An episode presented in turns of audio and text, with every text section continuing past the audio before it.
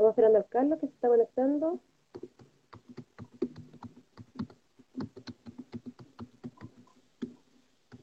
Ahí sí. Hola. Hola. ¿Cómo estás? Bien, ¿y tú? Bien. Ahí, buenos días a todos los que se están conectando también. Eh, un saludo ahí a, a todos los que nos, nos unen para escucharnos y para participar de este matinal el 11 de septiembre. Exacto. Eh, estoy reviviendo. Sí, pues estaba ahí, ahí medio, enferma, así que por eso no habíamos hecho matinal, ahí avisarle a todos que seguramente todo este esfuerzo que hay hecho durante estos meses también te ha bajado las defensas, entonces cuando te agarra un resfrío te agarra con todo. Sí, sí, horrible, pero bueno, aquí... Más la alergia. Sí, pues ya estamos. todo. Sí. sí. Y que eso. Saludamos em, No sé, dale. Eh, y vamos a conversar, hoy día son 47 años del golpe cívico-militar, que no se olviden nunca que fue cívico. Cuando decimos cívico es porque participó gente que no tiene nada que ver con los milicos. Ejemplo, parte de la DC. Cuando decimos, oye, la DC es desleal, la DC, eh, ¿cómo, cómo, cómo, les, ¿cómo ponen siempre cuando la DC vota en contra de algo? ¿Cómo le ponen? Los eh, traidores. Los, traidores. Sí, como nos traicionaron. Y siempre... Abrazo. ¿Cuándo? ¿Cuándo la DC ha estado con el pueblo? Recordemos que parte de la DC es la que le pide a Estados Unidos que eh, este golpe cívico, este golpe cívico militar, por lo tanto ellos son civiles, por eso es cívico. Eh, ¿Quién fue eh, Onofe Jarpa? ¿Quién fue Lavín? Eh, ¿Cuántos más hubieron? ¿Cuántos de los que están sentados en el Senado el día de hoy o en el Congreso o que han sido ministros fueron ministros fueron ayudantes de Pinochet y todo su séquito de asesinos. Esa es la realidad. Entonces, cuando dicen que, eh, que la DC es traidora, ahora recordemos la historia desde antes, ¿ya? Eh, entonces, eh, córtela como que nos traicionaron nuevamente. ¿Cuántas veces los tienen que traicionar para que sepan que la DC nunca ha estado al lado del pueblo? Esa es la realidad. Anoche los helicópteros acá volaban súper bajo, hubieron drones también. Eh, los compañeros de acá y las compañeras de Villa Alessandri que están cerca eh, salieron a lutar. La noche se luta ciertos sectores de, diferentes partes, de diferentes territorios del país. Eh, Villa Francia salió, enlutó, pusieron velas, hicieron una velatón antes y lo mismo estaba pasando en Villa Alessandri, que es bien cercana. Los cabros y las cabras enlutaron, los compañeros y compañeras enlutaron, fuera de la 58 comisaría. Los papos salieron a romper la cinta, a botarla, que según ellos era una comisaría y eso no se hacía y todo. Bueno, fueron los árboles, estaban afuera. Eso no es parte de la comisaría. un poco la discusión que se dio en, eh, en estos sectores. Eh, hoy día hay, hay una marcha a las seis y media de la tarde recordando a todos nuestros vecinos, a nuestros pobladores y pobladoras. Eh, tenemos cerca de 15, siempre lo hemos visto, si no es que más, porque también por el medio mucha gente eh, nunca quiso denunciar y el miedo sigue hasta el día de hoy. Entonces, acá lo, la contabilidad entre detenidos, desaparecidos y ejecutados políticos, entre 15 y 17 personas. Esa es la realidad. Eh, hay un llamado también a las 2 de la tarde a Plaza de la Dignidad hay un llamado también a las 5 de la tarde a Plaza de la Dignidad. Eh, hay un llamado hoy día a las 10 y media, se supone que era la romería hacia el cementerio general, romería que se hace todos los años y que este año no se pudo hacer producto de la pandemia, pero había gente que sí quería salir. Nos hubiera encantado estar ahí, estar acompañando, recordando y diciendo que no olvidamos y no perdonamos. Pero tú estás lejos, cuesta después volver a, a las casas y yo me sentía súper mal, no tengo mucho, eh, mucha fuerza para salir a la calle, digamos, un trayecto tan largo. Prefiero quedarme acá en mi población, en el territorio, viendo qué, qué va a pasar acá también. Sí, eh, un 11 de septiembre que trae a la memoria, yo tengo varias preguntas que yo creo que deberíamos conversar con los compañeros acá que están, están conectándose y preguntas que, que nacen hoy día cuando uno despierta empecé a revisar los medios de comunicación, empecé a revisar las publicaciones de medios populares, independientes, de los compañeros. Eh, un 11 de septiembre, un 11 de septiembre donde la burguesía había sido derrotada políticamente, donde el pueblo se estaba organizando, tan así que estaba pasando por encima de los partidos políticos, partidos políticos que eh, se habían preocupado, se estaban preocupando. Eh, ayer revisaba lo, que, lo que posteó Samuel, Samuel posteó lo, eh, la, la batalla de Chile, el capítulo 3, y porque lo, lo, estuvimos revisando y nos parecía súper interesante eh, esa historia, esa historia de cómo la burguesía boicoteaba al, gobierno de Salvador Allende, boicoteaba al pueblo, pero el pueblo por sí solo eh, se organizaba. Todas esas ideas que nacen respecto a que, por ejemplo, ya no hubiesen intermedios, no hubiesen supermercados, por ejemplo, porque eran los supermercados, eran los almacenes los que se estaban quedando con, la mercadería, la estaban eh, escondiendo. Entonces ellos empezaron a a cosechar papa, a, trabajar su, propio, su, propia alimentación y pasándola directo al pueblo. Eh, todo ese tipo de situaciones, como la minería inventaba eh, piezas, los mismos, los mismos, sin mucha educación, sin, mucha preparación, organizaban sus propias piezas para seguir eh, produciendo, como los transportistas, una vez más, boicoteaban pagados por Estados Unidos. Eh, y a pesar de eso, el pueblo igual se organizaba y buscaba la forma de llegar a su trabajo para producir porque sabían que tenían que seguir eh, adelante con el país.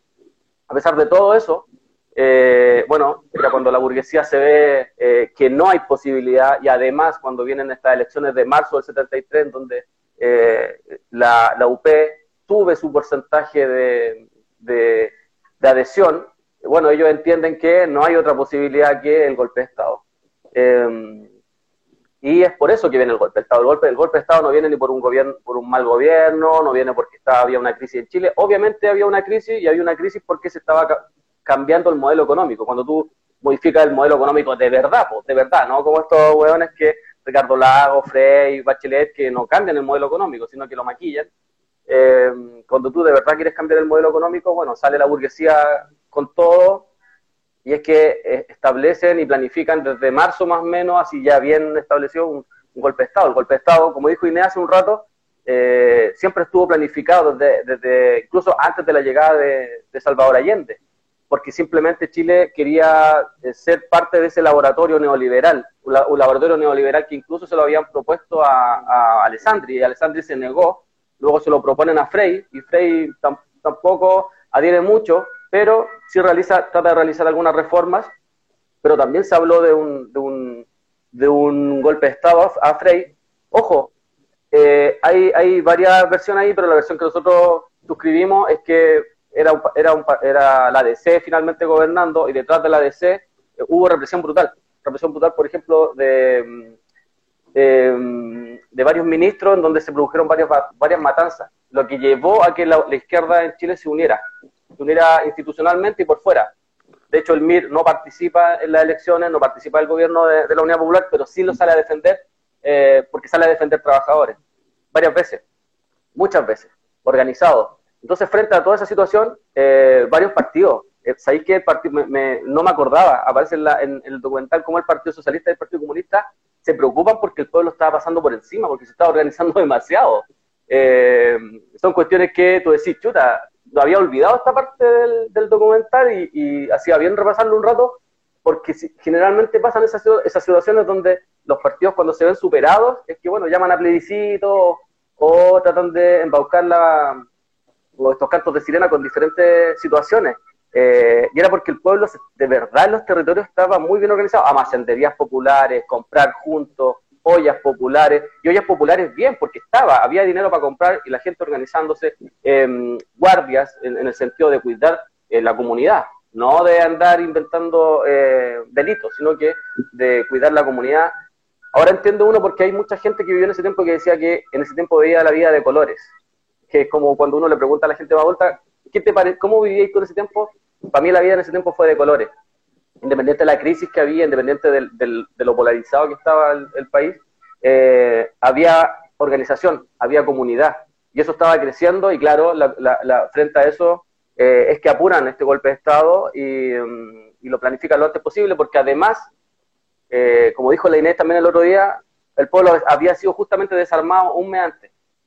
El pueblo cuando le preguntan qué opina de que los militares lleguen al, ministerio o a, los ministerios en, la UP, muchos se, negaban y decían, no, los, militares son traidores, los militares no, no, no, están con el pueblo, nunca han estado con el pueblo. Eh, entonces ahí también hubo una confusión y además esto eh, se suma que Allende por tratar de darle estas pruebas de blancura a la derecha es que manda a retirar prácticamente todas las armas de los territorios. Y es que el pueblo termina desarmado con, con esta ley que se aplica y, y lamentablemente cuando ellos, esto les sirvió para entender dónde estaban los dirigentes, cómo estaban organizados los territorios, y luego, bueno, llegar con el golpe de Estado cobarde, cobarde, porque finalmente se entendió de que se combatía contra personas desarmadas, contra personas amarradas o contra niños, que fue que torturaron, hay que recordar que torturaron a 2.200 niños. Em, entonces, claramente hay que entender que el golpe de Estado es un golpe de Estado porque la burguesía perdió políticamente, la gente que fue asesinada, que fue torturada, que fue violada, no fue violada por ser víctima, sino que fueron violadas por ser luchadores sociales, que es lo que siempre tratan todos estos progres toda esta derecha de desvestir a la gente y dejarla como víctima.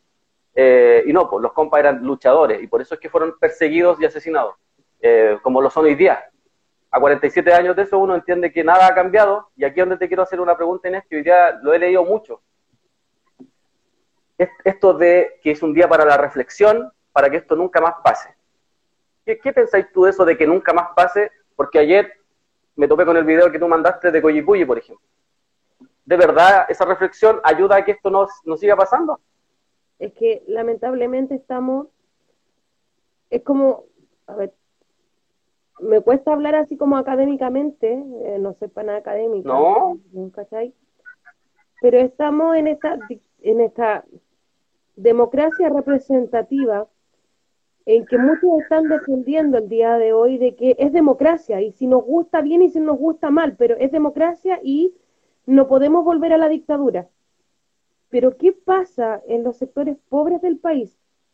Y, en la realidad, seguimos con la lucha de, clases, que con este despertar que comenzó en 1968, 1969, porque esa es la realidad.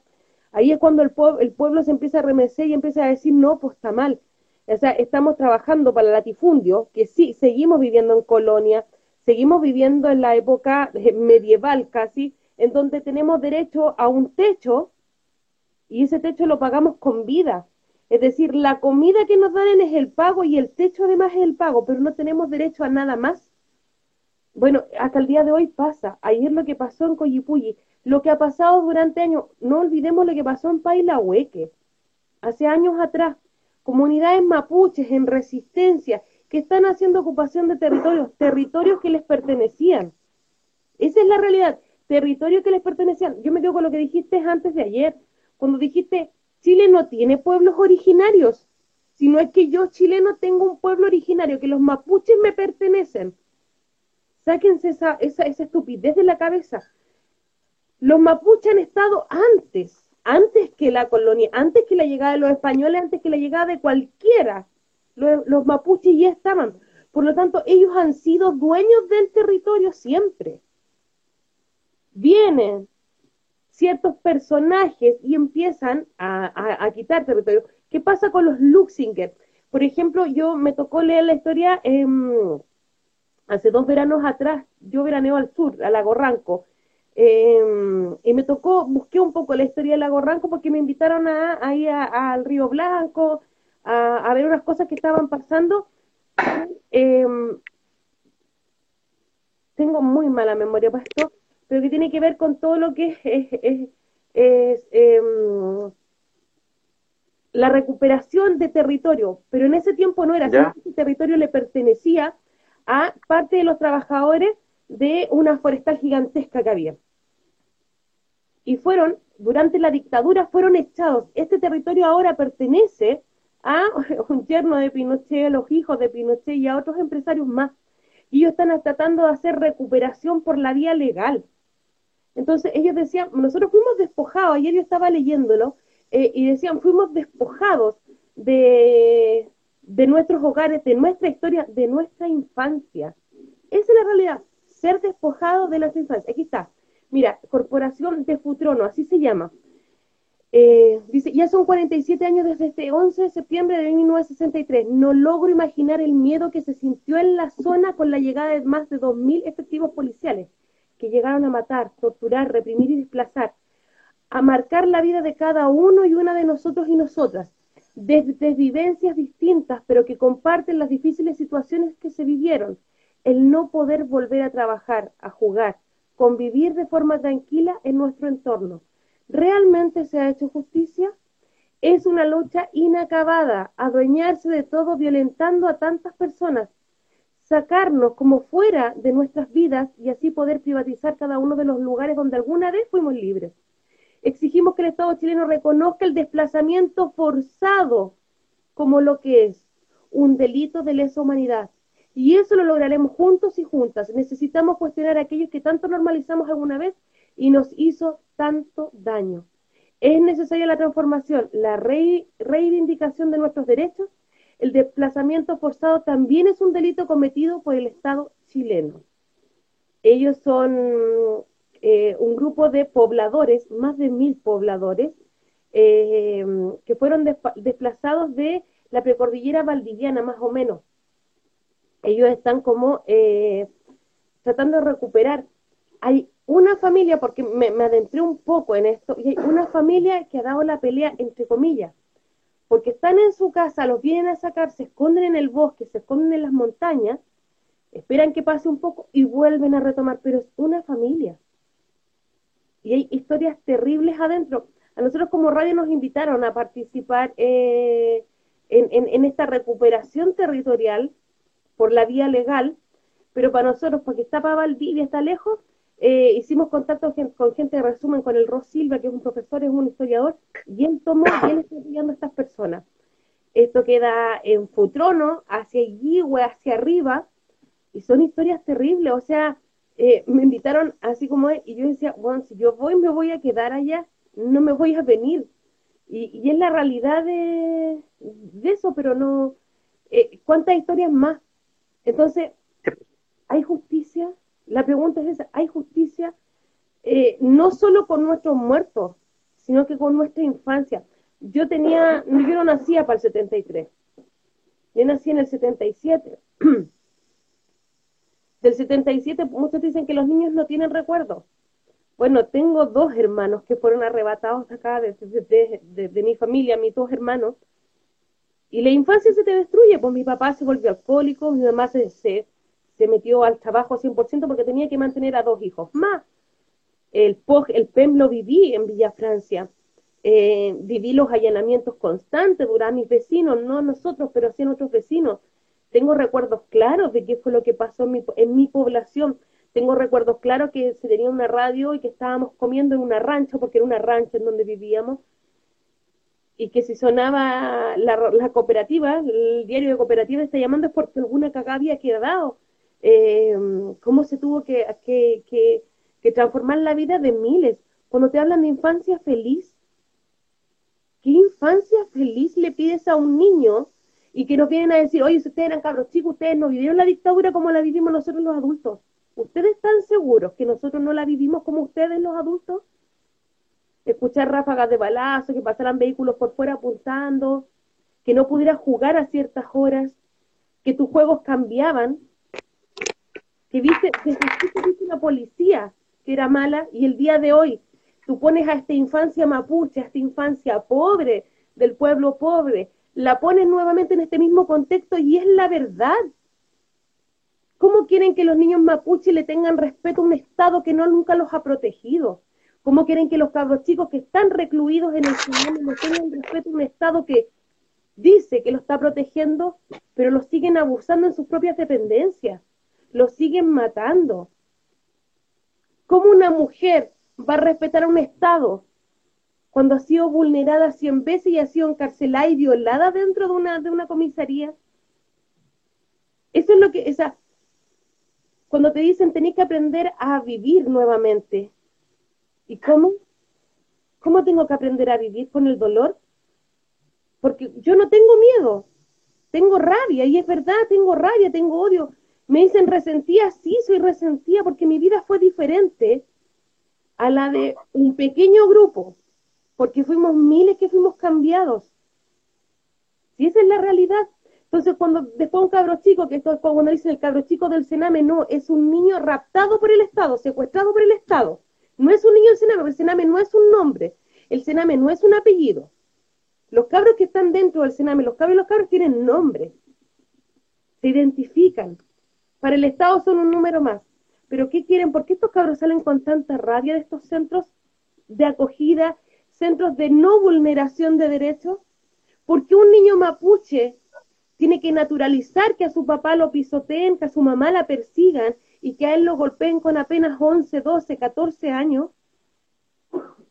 ¿Por qué tiene que un niño o una niña mapuche venir a, escuchar que un Paco le diga que su raza, porque más encima huevonao, que su raza es mala, que debían exterminarlo a todos. Cuando yo he conversado con gente que es de derecha, así entre comillas, me decían, lo que pasa es que para el golpe, a nosotros nos decían, a nosotros, ellos hablan así, que nos iban a violar a nuestras mujeres, iban a venir a nuestras casas y nos iban a quitar todo. Y, y yo le digo, ¿y ustedes tenían miedo a eso? Sí. ¿Y qué fue lo que pasó? ¿Qué fue lo que pasó?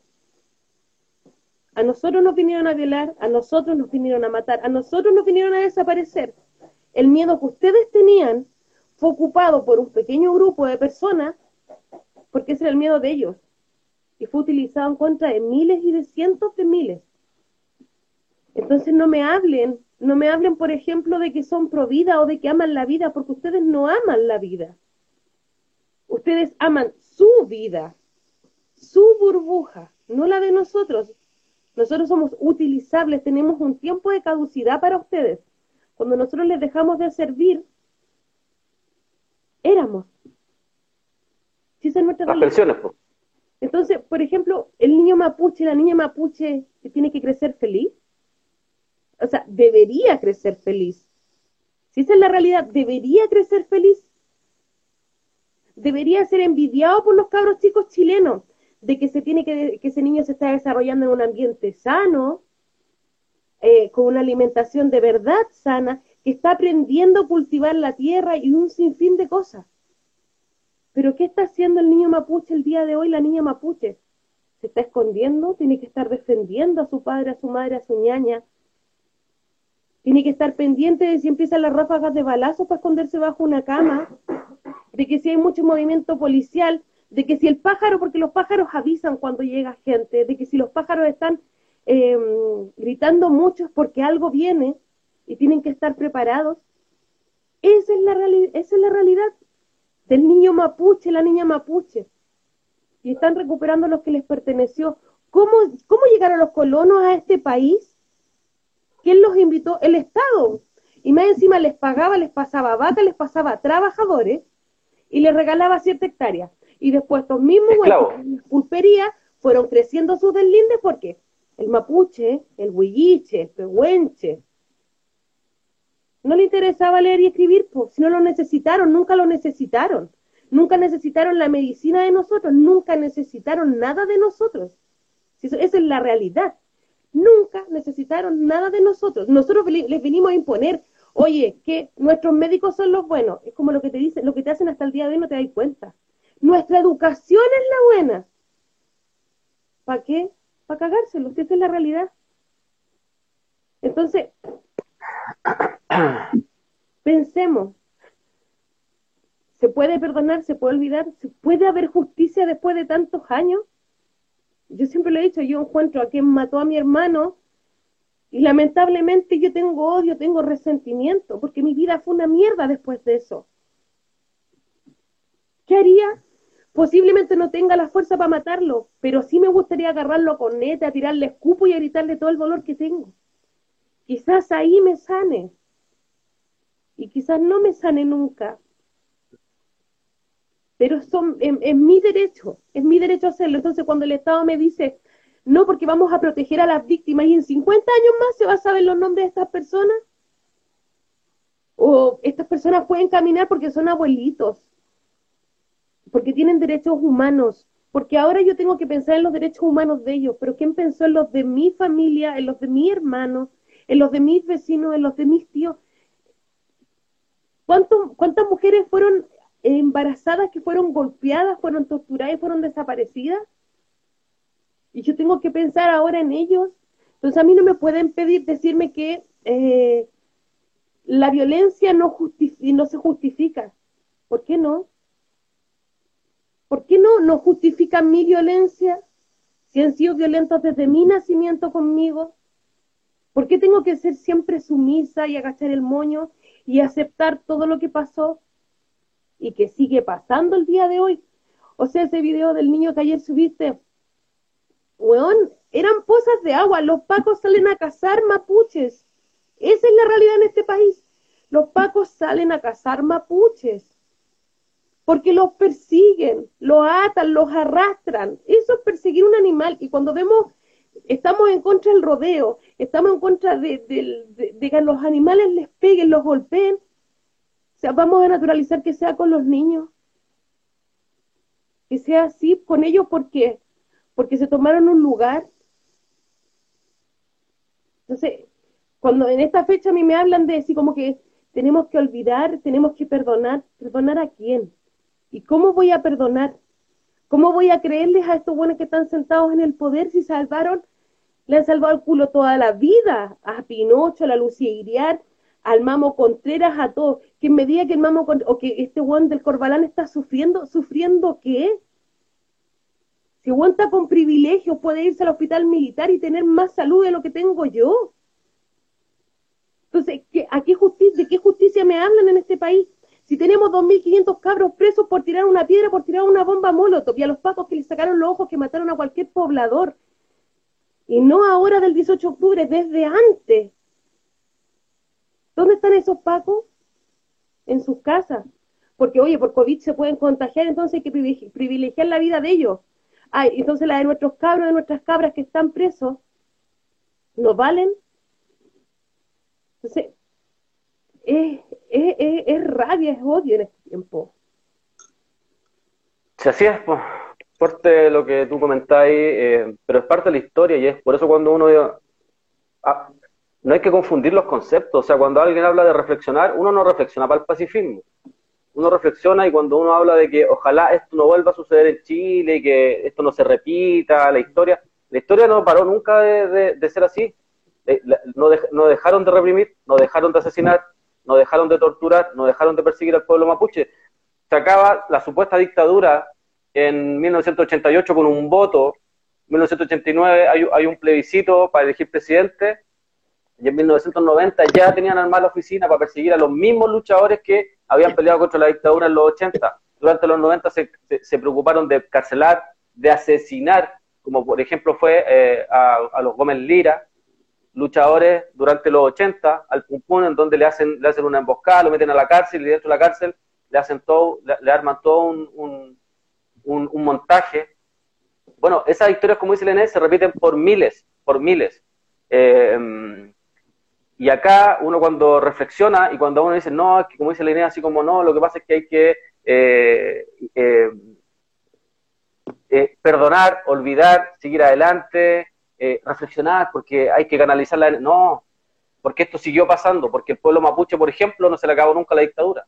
Al pueblo, como dice la idea, al pueblo mapuche se le siguió persiguiendo. Llegan a las 4 de la mañana a allanar con la ley eh, de drogas.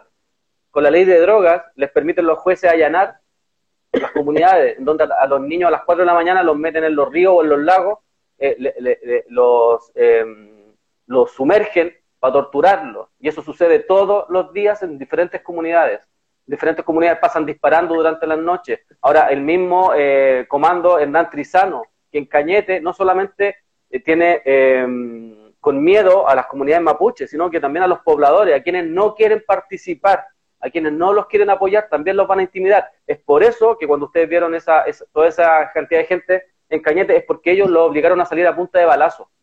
¿Quién hace algo contra eso? ¿Eso se combate con un cartel? ¿Se combate con flores? ¿Con qué se combate? con los jueces, con los jueces que son anti-mapuche, con los jueces que persiguen al, pobre, con los jueces que persiguen al pueblo, al, pueblo pobre mapuche. Eh, con eso tenemos que, lidiar. Eso, eso tenemos que dejar que suceda porque supuestamente estamos en democracia y hay que cuidarla, porque hoy día escuchaba a varios también políticos la frase repetitiva de todos estos años que hay que cuidar la democracia, porque si no se puede repetir. ¿Qué significa eso? Amenazarnos con que si no nos portamos bien van a sacar de nuevo los milicos a la calle, porque eso es. Entonces, ¿qué? ¿Cómo? ¿Nos organizamos y les, les vamos a tirar flores? ¿O como la gente que cuando gana el no va y le entrega una flor a un Paco, como que si el Paco de un día para otro cambiara la mente, la mentalidad que tiene? ¿Vamos a seguir creyendo en ese tipo de cuestiones? ¿Vamos a seguir abrazando a Paco y creyendo que hay Pacos buenos? Cuando quien entra a la UDI o quien entra a una institución como los milicos y los Pacos sabe perfectamente su historia, o sea, todo el mundo la sabe, sabe a qué van, sabe cuál va a ser su rol dentro de la sociedad, y su rol dentro de la sociedad es aplastar al enemigo interno, el enemigo interno somos nosotros. Frente a eso, tirar una piedra, tiene 14 años de pena, 10 años de pena eh, efectiva, 5 años y un día, por ejemplo, como el otro día, contra varios compañeros, no hay que salir a protestar, dicen algunos, porque hay que cuidarse para ir a votar el 25 de octubre. ¿En serio vaya a votar y te vaya a hacer el weón con los más de 2.500 compañeros que están detenidos? Vamos a votar y nos vamos a hacer los weones otra vez y vamos a dejar que todos esos compañeros estén en la cárcel mientras tú supuestamente estás disfrutando de esta democracia. Yo no estoy ni a un metro de esa wea, pero ni a un metro. O sea, ¿cómo vaya a poder estar tranquilo sabiendo que hoy día están torturando a un cabro en una cárcel? Que hoy día hay miles de familias sufriendo porque hay un montón de cabros presos por haber luchado, igual que tú, si podría haber sido cualquiera, eso es lo que tienes que entender. Ese no era que estaba tirando una molotov, no era que era, un, era, un, era un manifestante violento o era pacífico, da lo mismo, pudo haber sido cualquiera, porque acá lo que se está tratando de es, es criminalizar al pueblo que lucha. Entonces pudo haber sido cualquiera, podría haber sido tú, yo, cualquiera, cualquiera. Y, y te podrían además haber armado cualquier montaje. Y además la rebelión es un derecho. La rebelión es el primer derecho a los pueblos cuando se les están violando constantemente. No tenemos salud, no tenemos educación, no tenemos pensiones, no tenemos derecho a la vivienda. ¿Cuánta gente viviendo en la calle? ¿Cuánta gente en plena pandemia la están echando a la calle? ¿Cuánta gente en plena pandemia, a gente de más de 70 años, más de 65 años, más de 80 años, se le obliga a hacer colas interminables, por ejemplo, para cobrar seguro, porque no tienen internet? ¿Quién se preocupó de eso? Eso es estar violando los derechos. Los mandáis al matadero constantemente. Lo mismo con el pueblo mapuche, lo que sucede ayer es brutal. O sea, quien escuche, yo no puedo, no puedo escuchar el audio completo, porque la rabia que te nace, la impotencia que te nace de entender de que hay un montón de hueones adultos, y como después tú leí, weón, en algunos, no, la PDI es la que ha estado a la altura porque no ha violado, la PDI es parte de esta mierda.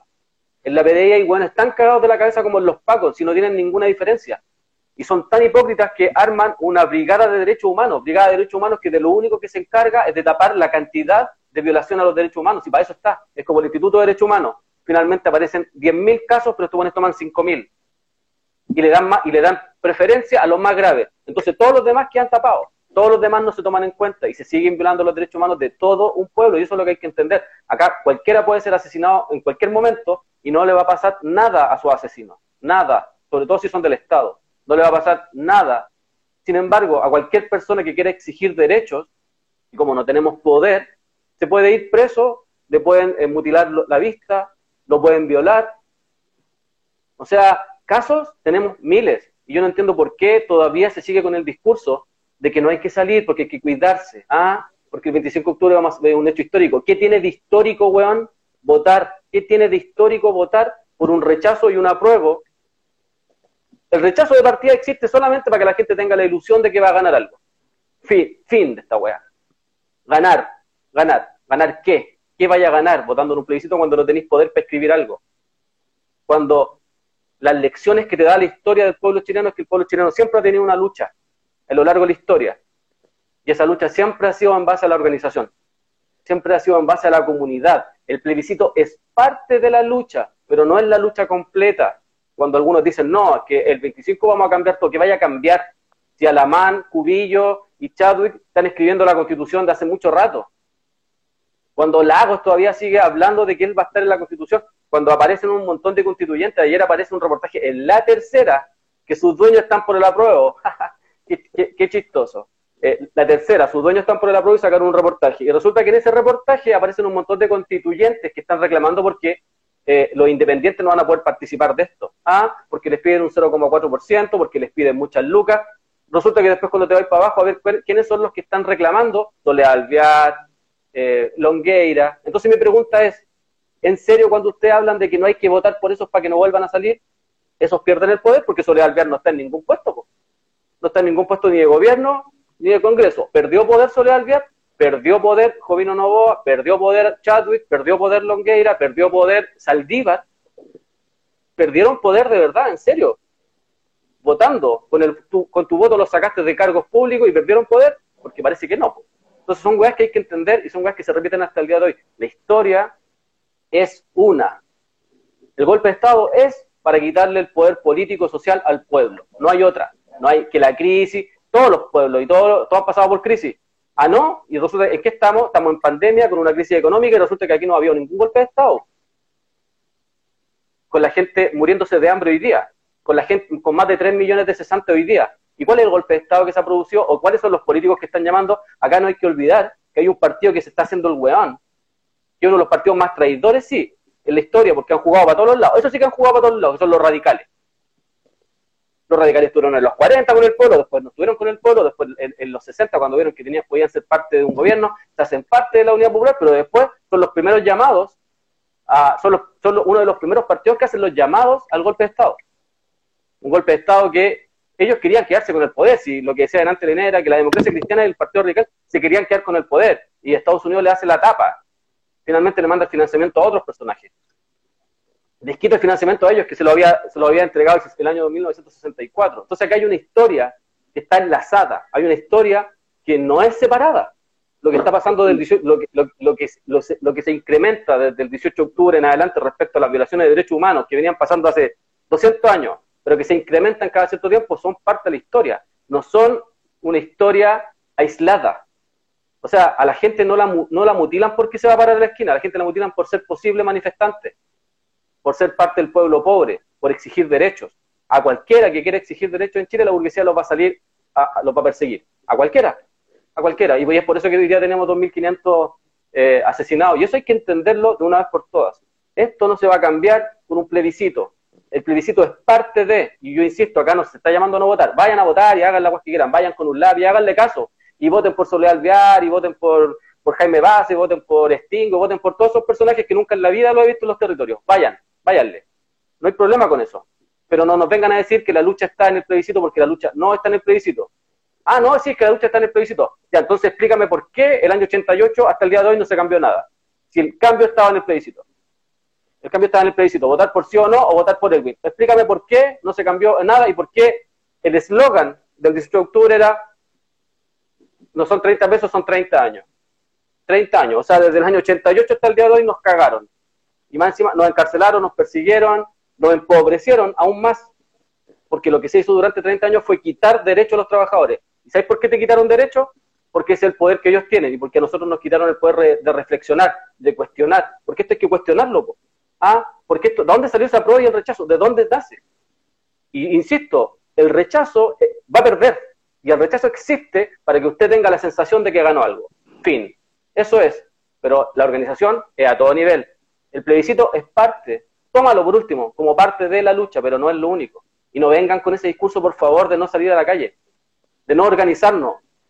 Si la gente, más de 3 millones de trabajadores solamente en Santiago, tienen que salir obligados a las empresas, de lunes a viernes, y sábado y domingo le aplican toque de queda, no pueden salir. Toque, el, sábado y domingo hay cuarentena. ¿Por qué? porque lo único que sirve es que le salgamos a producir, y ahí no hay problema en que te contagies.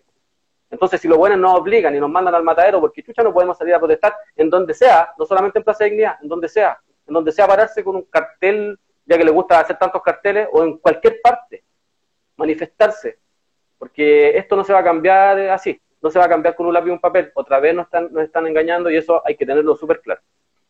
Mira, en este momento se está llevando eh, la romería no los dejaron marchar por la calle, tienen que hacerlo por la vereda, y tampoco los dejaron pasar por fuera de la moneda, los hicieron doblar en Amunategui.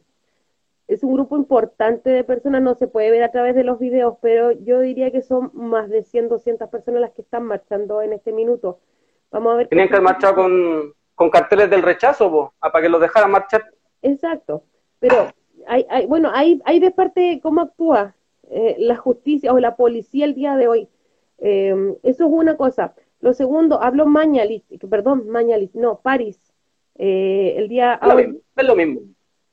Lo que dice es que la trazabilidad es baja.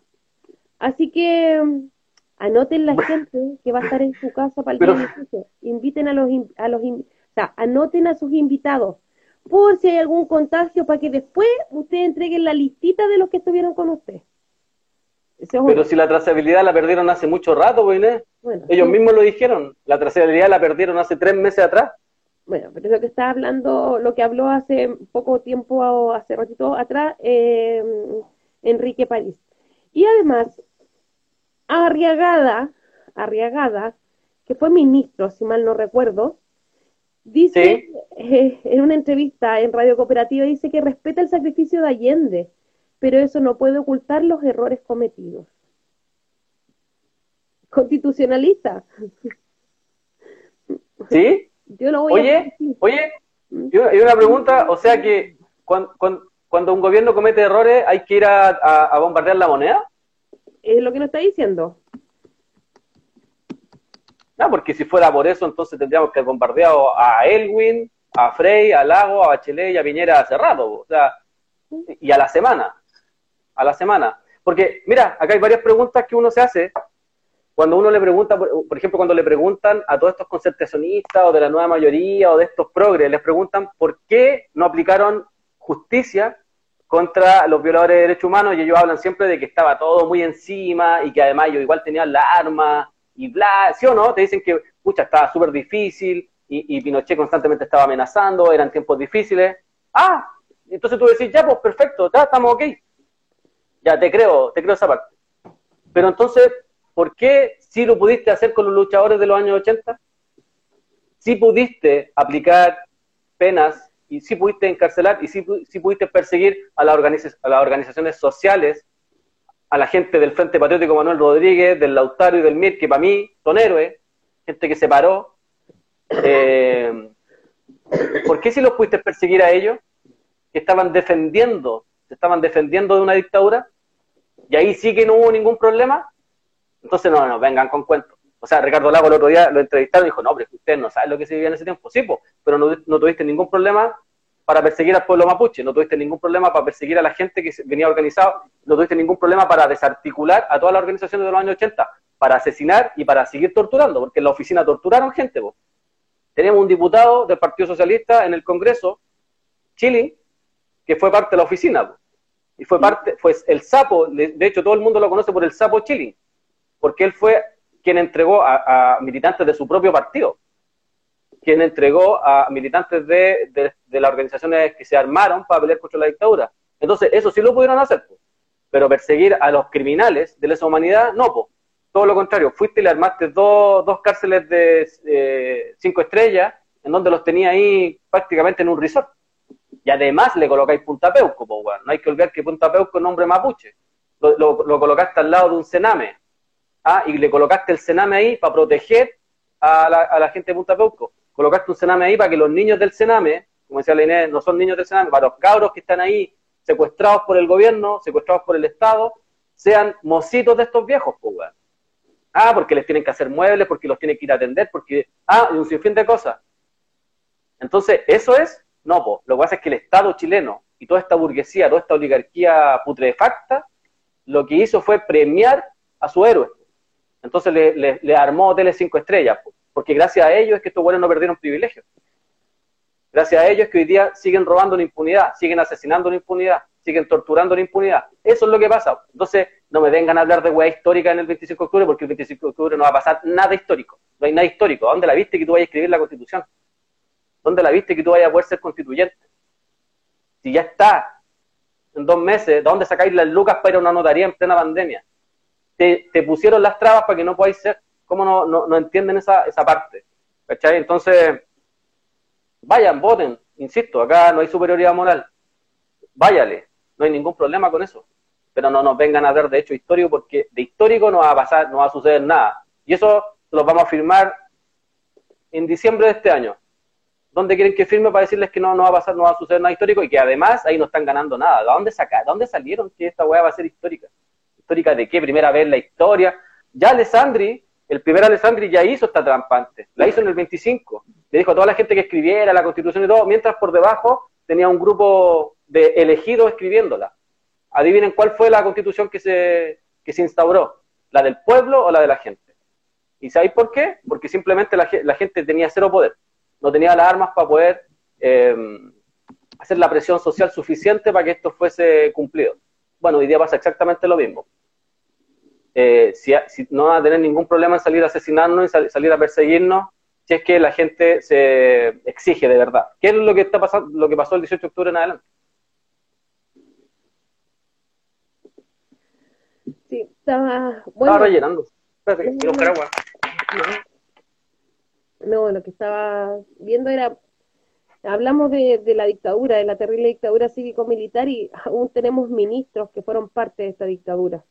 Eh, entonces, cuando hablamos de justicia, ¿se habla de justicia en Chile de verdad o, la justicia es para quiénes? Porque lo vemos a diario en los tribunales. Eh, hoy día, por ejemplo, ¿quiénes pueden marchar? ¿Quiénes pueden marchar tranquilamente? Como lo decía el, Carlos, o sea, rechazo marcha y están resguardados por los pacos. Hoy día y se pueden tomar las calles y todo lo que ellos quieran. Hoy día están tratando de marchar los familiares detenidos desaparecidos y ejecutados políticos y tienen que ir por la vereda. Eh, y seguro que en Recoleta los van a esperar y les van a sacar la cresta. O sea, esa es la realidad de este país. Vamos a ver qué va, qué va a estar pasando, vamos a ver qué está pasando día también en todos los territorios, cómo, cómo va a ir sucediendo las cosas. Eh, así que eso, pues, a esperar. Eh, ahora, qué... Oye, ¿Mm? ¿le ama a la gente un poquito? Le ama a la gente. Porfa, no sé. ¿O no? No, no, no. ya, eh, Don Eugenio dice, nos van a cagar. Pablo M. le dice, plebiscito el nuevo guachi de la historia social chilena. Así que protesta popular creciente. Yo creo, mira, yo creo que lo que nosotros tenemos que seguir y lo que uno puede, por ejemplo, yo, creo que, cabrón, puede ser muy así panfletero, pero vayan a verse la batalla de Chile, repásenla. Hay, hay una historia ahí que hay que recuperar y hay que tratar de tomar todo lo bueno que hicieron los viejos, una lucidez, una lucidez. A cualquier viejo le ponían el micrófono y hablaba con una lucidez. Quizás, como dice Linés, nosotros no tenemos la academia para hablar bien y todo eso, pero los viejos, una lucidez que se la querría cualquiera hoy día. O sea, de cómo entendían la historia. Ojo, sin ningún tipo de, sin internet, sin información a la mano, sin libros.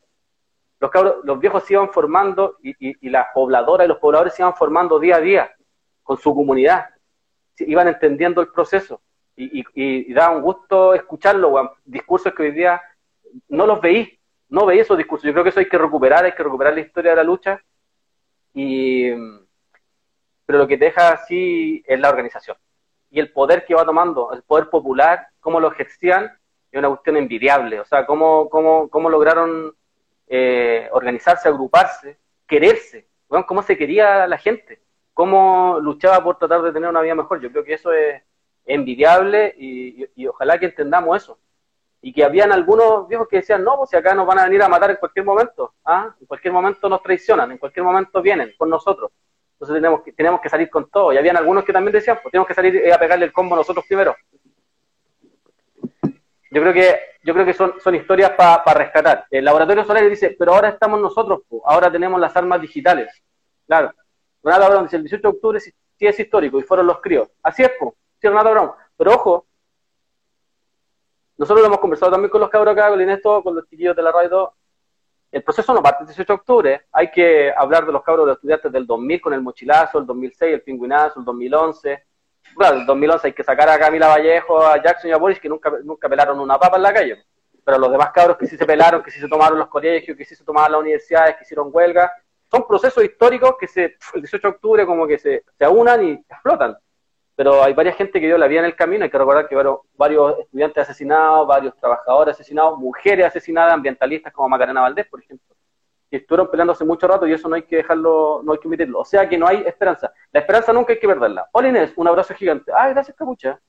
Javi Javi, corazón. No hay futuro, hace rato. Hay que tomar las armas. Laura Ángel dice así. Además, ¿cómo pueden confiar en el sistema de CERVEL si tienen un fraude desde el 2017 por comprar votos ilegalmente con datos de personas muertas. Qué chucha. Es muy certero el tío de saberse. No, yo creo, lo, yo acá, lo que nosotros generalmente decimos lo que conversamos con, los cabros y lo que la gente nos dice. El lado de Brasil. Lo que tenemos a nuestro favor es que no, tenemos miedo a los pagos culeados y los milicos culeados. Sí, pero al enemigo nunca hay que, hay que verlo así como, ¿ah? no, hay, que confiarse. por eso apruebo con esperanza y consciente que podemos hacer. Yo no saldría a marchar más. la inactividad también es protesta y presión. Los dejaría todos esperando. Estando en la casa, no sé a quién vaya a dejar esperando Laboratorio Solaris. Eh, lo pregunto. Hoy en la Pincoya dice. Eh, Pincoya ¿qué dice: Hoy en la Pincoya hay una marcha. Oye, ahí que han dado cara. Ahí, puta, todas las semanas, puta, que me hacen, hacen trabajar. Hacen trabajar, pero está bien. Eh, y Nicolás y eso lo dice Nicole Diaza, dice ni perdón ni olvido. Eso. De ahí ahí. ¡Ay, caleta! Sí. Yo lo único que voy a decir: democracia, 11 de septiembre, 47 años, ministro que participó en la dictadura cívico-militar de este país. Y además, ¿llevamos cuánto tiempo en toque de queda? Democracia linda. ¿Cuántos muertos llevamos? Eso. Oye, eh, ya, aquí está lo de mm, París, París, París, París. París, ya, da lo mismo. Como Ya. Dice. Ministro París, por riesgo de perder la trazabilidad en fiestas patrias, por perderla, no, que está abajo, perdón. Dice, queremos proponerle a la gente que anote los nombres de sus invitados en un cuaderno. ¿Y ahí después dónde los mandamos? Eh, no sé, ¿quién me invita a un asado para darle mi nombre, mi root, ¿Sí o no? Sí, es que... Mm, El negocio de los cuadernos. Exacto. Eh, lo raro es que, ¿a dónde mandamos el cuaderno después? ¿Ah? Oye, oye, mejor, mejor, más fácil, pesque una hoja en blanco y anote su... Ah, no, pero muy bien, es un cuaderno. Ya. Por abusos sexuales la iglesia suspendió permanentemente a Germán Cáceres y lo culminó, lo culminó a vida de oración. El obispado de Linares informó que el prevístero fue declarado culpable y lo ordenó a pedir disculpas a las víctimas. Los hechos habrían ocurrido hace más de 25 años. Entonces, ¿cuál fue la sanción que se le fue impuesta a este curita? Fue, em, no puede hacer ejercicio ni la potestad pública y privada del ejercicio sacerdotal Además, tiene que pedirle disculpas a, la, a la familia y a la víctima. Ah. Y además, llevar una vida de oración y penitencia. Oye, ahí, ahí, le sumamos dos cosas más a esta linda democracia. Po. En, esta democracia hay, dos hay tres justicias. Justicia para los pobres, que están todos encarcelados. Justicia eclesiástica, que está por encima de la justicia estatal. Y la justicia eh, militar. Po que sigue vigente y que lo único que hace es eh, eh, una pantomima de que vayan ahí a hablar, ni siquiera van, ni siquiera van a testiguar, o sea, una weá, los que van a testiguar generalmente son las víctimas, y para intimidarlos, porque tú llegas allá y lo que hacen es intimidar. Eh, linda democracia. Eso es lo que han protegido hasta el día de hoy y lo que van a seguir protegiendo, porque yo hay que seguir insistiendo y seguir informando. La gente que va a votar a prueba, porfa, nos pueden informar, mándenle un texto de qué es lo que van a aprobar y esto es de verdad que lo, pedimos porque lo que nosotros hemos recopilado es que se va a votar sin modificar la república, sin modificar la democracia, sin modificar las instituciones y sin modificar ningún tratado libre de comercio. Sin tocar, por ejemplo, que lo protegieron antes que estuviera aprobado incluso, que es el TPP-11, porque no se va a tocar, se va a seguir legislando paralelamente mientras se escribe. Eh, si no tocáis nada de eso, no cambiáis nada, pues el sistema liberal, neoliberal lo que hay que hacer es profundizarlo. Entonces, eh, yo no sé cuál es el cambio en eso, cuando tú vas a ir a votar por algo que ya viene amarrado, eh, donde no tocáis los tratados de libre comercio. Chile, por ejemplo, uno de los países que tiene más tratados de libre comercio prácticamente en el mundo, que su economía, que su sistema lo basa prácticamente en los, en los tratados de libre comercio. Eh, y no los vaya a tocar, no vaya a tocar. ¿Y qué significa no tocarlo? Que no vaya a modificar quién se está robando los recursos.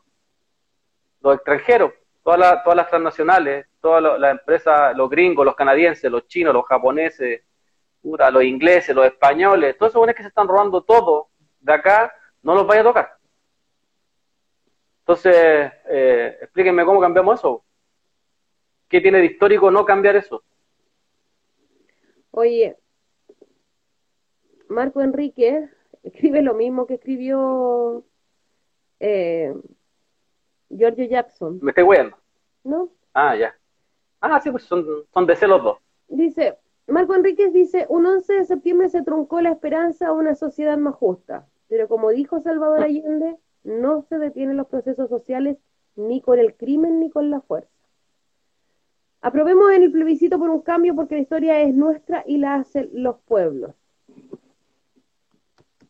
Auspicia Petrobras. Oso Espérate. Gior... ¿Así escribe? ¿Quién auspició ese texto? ¿Ah? ¿Quién auspició ese texto? Ahí sí que me, me, pillaste. Pero, pero si todos sabemos que todo, que Marco es Marco Minami nomás. ¿ah? De Enrique no tiene nada. ¿ah? Ya. ya. Y lo otro, ya sabéis que pásenle un día para que pásenle un día de presidente para que deje wear. Y acá yo. Y no va a salir nunca.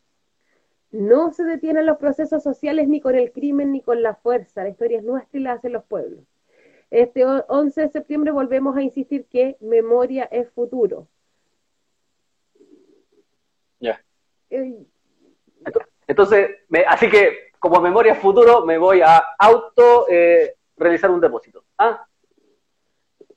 A mí me encanta. me voy a depositar en la cuenta Ruth después de este, después de haber escrito esto porque me gasté muchas lucas. Tiene que justificar las lucas, así que se va a autodepositar. Ya, eso es mientras la marcha se desarrolla con em, tranquilidad hasta este minuto. Hasta este minuto estoy buscando acá más info, si es que apareciera, para ir... Eh... La repre va a venir igual. ¿Ah? La repre va a venir igual.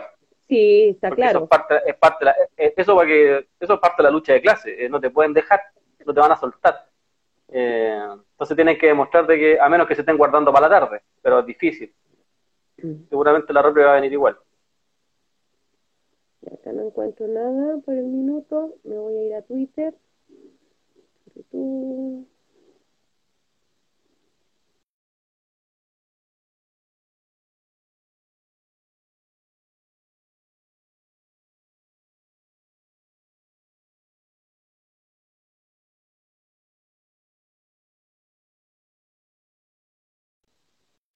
No, tengo nada todavía desde la marcha. Dice que está.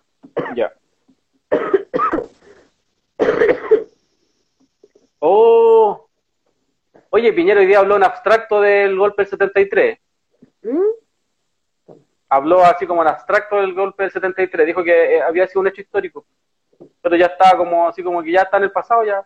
Hoy día vivimos en democracia, todos felices, ah, todos con buenos sueldos, todos con vivienda, todos con salud, con educación, con buenas pensiones. Ah, estamos en la raja hoy día, la estamos pasando muy bien.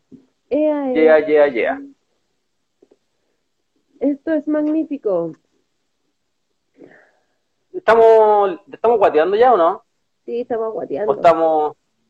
Sí, ya yo creo que ya estamos ya. Ya hablamos harto. Sí, ya están, ¿cómo, cómo se dice? Y están fundándose, entre comillas, a Piñera porque andan la moneda sin mascarilla. No, digo yo. Ya. Ya, voy a, voy, a, voy a leer a la gente para rellenar o no. Renata Brown, puta que cuesta estar bien hoy. Tipo, Fuerzas Especiales de Carabineros están en alerta máxima en todo el territorio nacional. Dice Pablo J. 9970. Renata Brown hace un corazón. Cabros, toda la, a las 4 en Plaza Dignidad hace hacer el aguante, dice Tomás Críos. Eh, AC18 dice, ¿por qué no están en la marcha?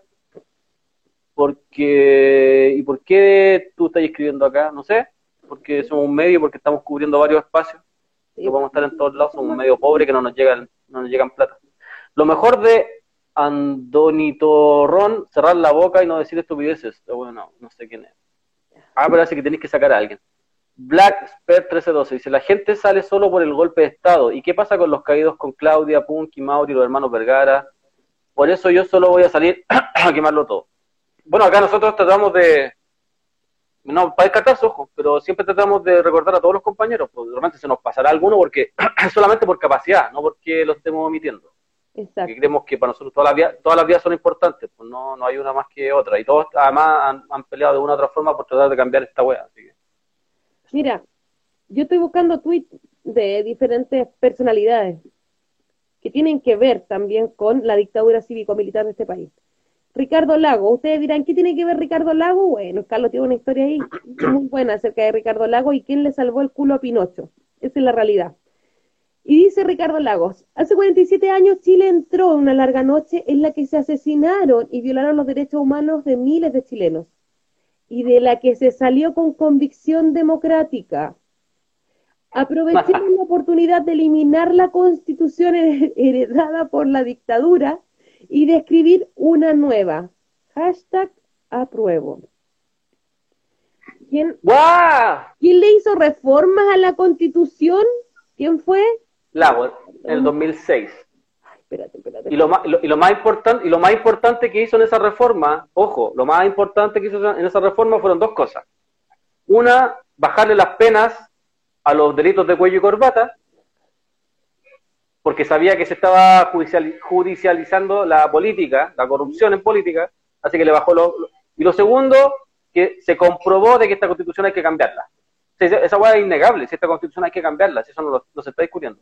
Porque con todas las modificaciones que hizo, siguió la misma mierda, porque a nosotros no nos cambió nada, pues si pasaron cuánto, 14 años y no cambió en lo absoluto nada, seguimos viviendo en la misma mierda. Eh, ¿Puedo contar la historia cortita de Ricardo Lago? Dele, dele. El eh, libro El fantasma de Chile, escrito por Zenon Alvarado, lo pueden buscar.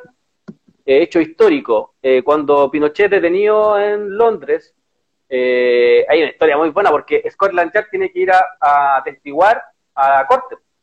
Y cuando le preguntan que relaten todos los hechos, ellos dicen que llegan al hotel de donde estaba Augusto Pinochet y eh, venía con su escolta. Eh, y se, le paran eh, delante, Scotland Yard se para adelante y le, informa de que, está detenido. Entonces en eso se lanzan los guardaespaldas que andaban con él. El que estaba escondido atrás de todo eso era uno que está procesado hoy día, Fuente Alba. Ah, el general Fuente Alba, que es uno de los ladrones más grandes de este país, estaba escondido porque él era yerno de Pinochet y andaba con él cobrando la coima eh, del tráfico de armas en Europa. Eso andaban haciendo, para que ustedes sepan. Eh, los toman y eh, se lanza los guardaespaldas de Pinochet se lanzan sobre la, policía de Scotland Yard y Scotland Yard dice que eran seis, ellos eran cuatro, y entre dos de Scotland Yard redujeron a los seis guardaespaldas de Pinochet. O sea, muy parecido a lo del atentado, salieron arrancando, salieron callando. lo, lo, reducen y el viejo se pone como a llorar, ¿ah? Pinochet se pone a llorar y empieza a gritar, ¿dónde está Froilán? ¿Dónde llamen a Froilán? Froilán es mi amigo, Froilán va a moverlo, va a mover acá los muñecos, como le decía yo, los muñecos socialistas. Él me va a sacar, él me va a salvar, llámenlo, llámenlo. Y creo que lo repitió como Dora y ellos no sabían quién era Froilán. Bueno, eh, investigando algunos periodistas y investigando esta persona que escribió El fantasma de Chile, que es Zenon Alvarado, eh, llegó a la conclusión de que eh, Froilán es Ricardo Lagos. Él se llama Ricardo Froilán Lagos. Y que ellos habían hecho una muy buena amistad desde durante los 90. Y de hecho lo cuenta Pinochet, lo cuenta en una de sus biografías. Ellos se volvieron muy buenos amigos. Y de hecho, Ricardo Lagos con José Miguel Insulza son dos personajes que viajaron. O, José Miguel Insulza en ese tiempo viajó eh, en nombre también de Ricardo Lagos. Y Ricardo Lagos se movió con todos los muñecos socialistas, como decía Pinochet, para tratar de salvarlo de, la cárcel. No pudo hacer mucho, pero sí lo trató de salvar. Sí, también aportó el Luca al tema de, de los abogados. Eh, y lo invito a leer ese libro. Yo creo que es un libro muy, muy atingente en estos tiempos, que nos recuerda un pasado y cómo esta oligarquía, cómo está, todos estos políticos hipócritas eh, se tratan de poner del lado del pueblo, pero simplemente para cooptar al pueblo no es porque están con el pueblo, simplemente para cooptar sus ideas, para llevarla a plebiscito, para, hacer un sinfín de, de, trucu, de, de weas truchas, perdón. Em, la otra parte que cuentan en ese libro es que cuando Ricardo Lagos le levanta el dedo a Pinochet, que es una wea que hasta el día de hoy nos dicen, en ese tiempo ya había, ya había existido un acuerdo, que era la, la reunión que habían hecho el año 85 la iglesia, el Estado, partidos políticos, puta, un nombre de los que estuvo ahí en esa, cacha, el año 85 fue Andrea Alamán. Para que cachen nomás que la UAS sigue igual.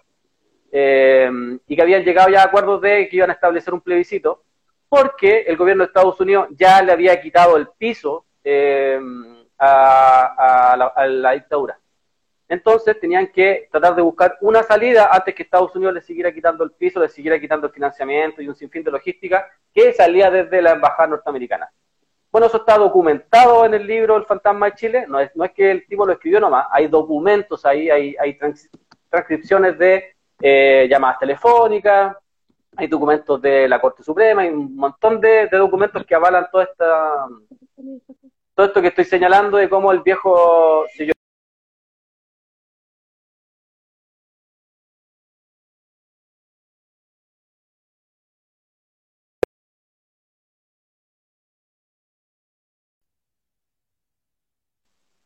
Sí, ¿qué te pasó?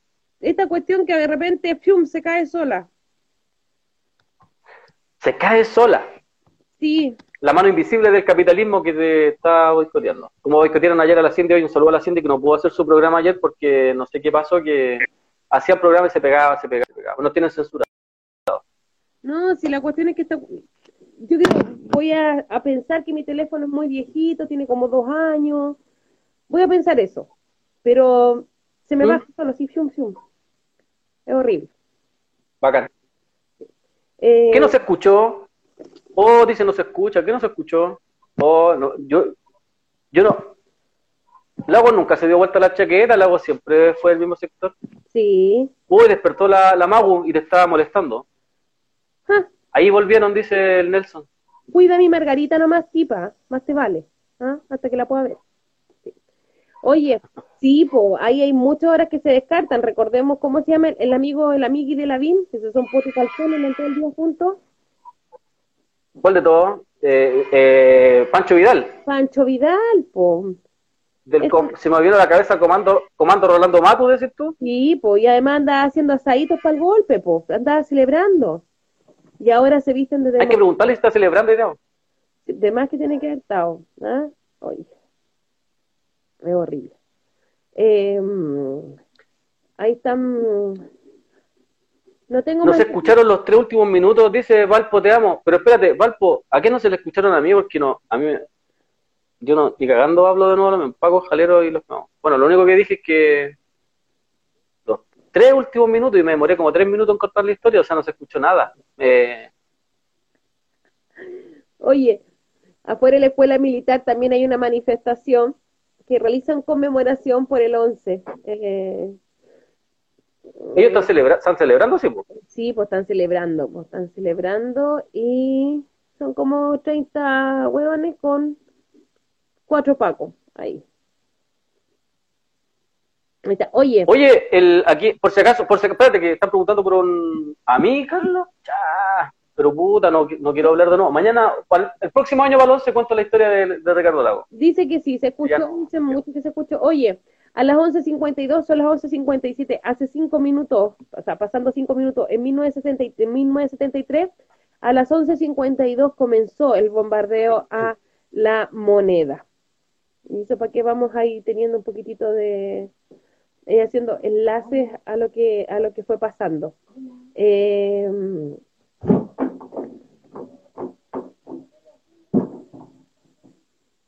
Ah, pónganse de acuerdo. No se ponen de acuerdo.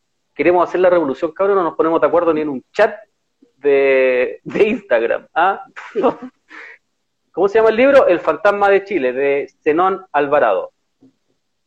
Está para descargar en internet. Está bueno ese libro, es muy bueno. Yo a mí ese libro me... Porque estaba en un, estaba en un tiempo así como podría haber quedado, podría, podría haber sido de la, no, a ver, no, no tampoco, pero podría haber quedado en otro lugar, podría haber quedado así como, estaría, quizá hoy día estaría votando, no sé. Oye, eh, aprovechen y escriban ahí para poder leer sus conmemoraciones en sus territorios, a qué hora van a ser. Acá en Villa Francia a las seis y media de la tarde en eh, Los Valles con Yelcho.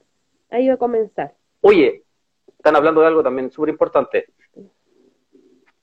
a todos los pacifistas, porfa, miren lo que está pasando en Colombia. Eso es lo que pasa en cualquier pueblo que sale a, exigir derechos o que sale a pedir justicia. Y eso va a pasar en cualquier parte, no es algo lejano. Ecuador, Colombia, ya pasó en Chile, o sea, lo que estamos viendo que está sucediendo en Colombia, gravísimo, es parte de los estados. Si los estados están para reprimir a la oposición, Y la oposición del Estado son los pueblos, no son los partidos políticos, no, no, la oposición de los estados son los pueblos, porque son los pueblos los que salen a exigir derechos, salen a exigir eh, o salen a pedir ciertas cosas. Entonces, esa es la real oposición y es por eso que existen los pacos, los milicos, que lo que hacen es asesinar a sus, pueblos, que es lo que está pasando hoy día en Colombia. Gravísimo, gravísimo. Ah, ¿en serio? El fantasma de Chile, lo voy a escribir acá. lo voy a escribir con mayúscula, igual que los fachos, ¿ya? Igual que los del rechazo. Voy a escribir con mayúscula para que me escuchen. ¿Qué afán ese de la gente de escribir con mayúsculas? Y siempre son fachos. El fantasma de Chile. El fantasma de Chile de Zenón. Zenón. De Zenón al ¿Está bien escrito? Sí. Ya, ahí está. Ahí está. No usan como ejemplo y ahora despiertan los países de al lado. Ah, ya, pero no, no nos creamos tan. Cacha la y pone jajaja con mayúsculas. No. Es cierto. O sea, esa gente como que escribe con. Con mayúsculas, como que te está gritando y te, te, quiere así como llamar la atención. Eh... Que no los pescamos. No los pescamos, entonces, como no los pescamos, como que escriben con mayúsculas, así como, oh, te estoy gritando, estoy acá, estoy acá. Me llamo, ¿el cachoso? Me llamo Patriota, estoy acá, yo voy por Chile, por la libertad de Chile. Ah, la libertad de Chile, pero con los españoles, con los gringos, con los canadienses, con los japoneses, con los chinos y con todo ahí. Es como, a mí me da risa cuando me dicen así como tú soy resentida, no tenés derecho a hablar porque tú no naciste, no nacías y todavía en esa época.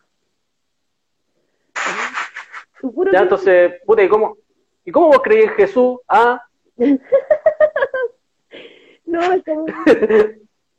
sí, es como no, es como chistoso, porque al final yo estoy ahí como ¿Cachai? Hermano, Mira, Yajir, espérate, Yajir Sepúlveda, tenemos Spotify, que ahí Samuel se la está jugando, tenemos YouTube, Spotify, tenemos página de nuevo, ah, y está quedando bonita, así que para que la vayan a visitar. RadioVillafrancia.cl, está quedando bacán, bacán, bacán. Eh, tenemos Spotify donde están todos los podcasts de los, de los diferentes programas, Sonido Rebelde, del otro programa de la Cindy, de los matinales que hacemos acá, de todos los programas que estamos armando están apareciendo por ahí ya vamos a tener sorpresitas con la página porque está quedando bacana, bacana. Sí, está linda. Sí, vos, ¿cómo? Sí, vos. Yo no creo en el Big Bang porque yo no lo, yo no lo viví.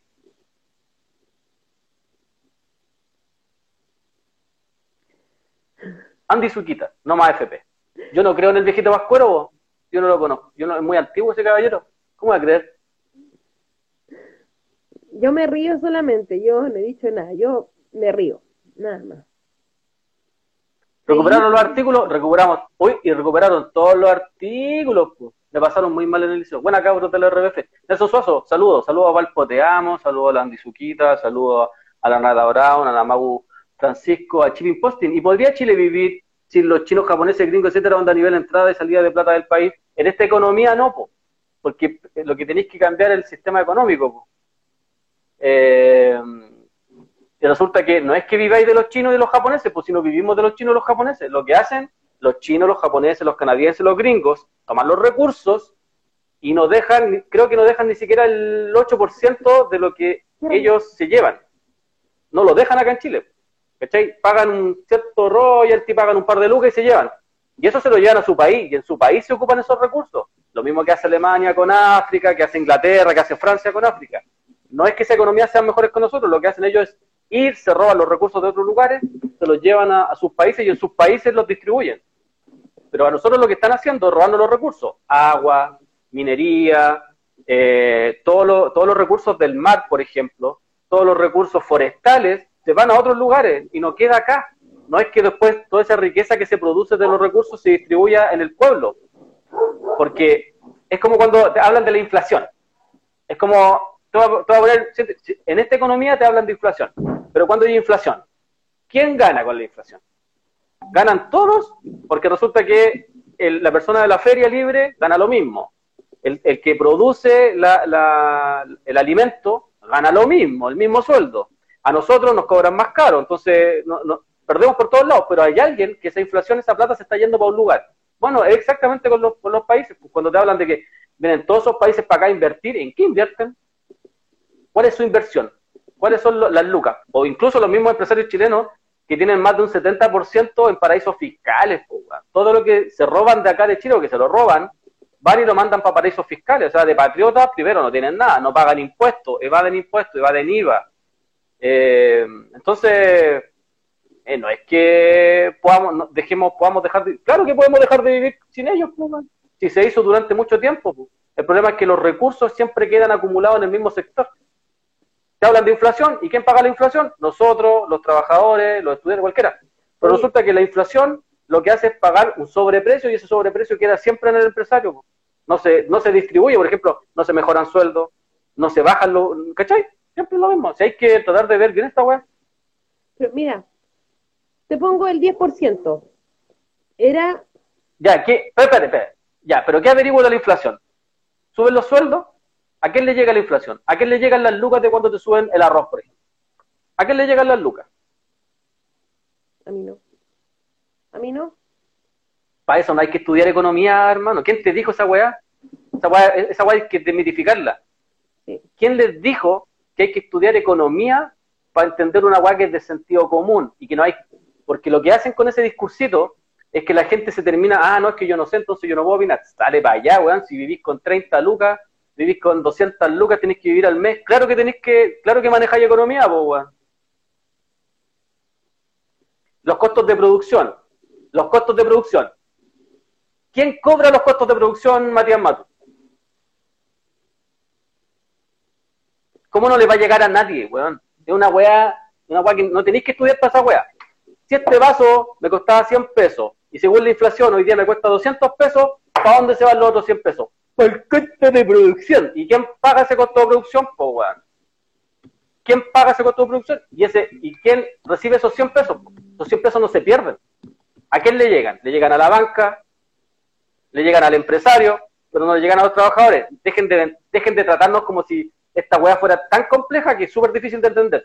El Nachito, que la otra vez les dio una clase de economía acá y se los paseó y no pudieron, no pudieron desmentirlo, varios supuestos economistas que vinieron para acá a hablar weá, les dijo, la economía, y él, estudió, ojo, tiene máster en España, en Alemania, en todos los lugares, y dijo, la economía neoliberal, la economía capitalista vale callampa, porque acumula, bla, y explicó paso a paso.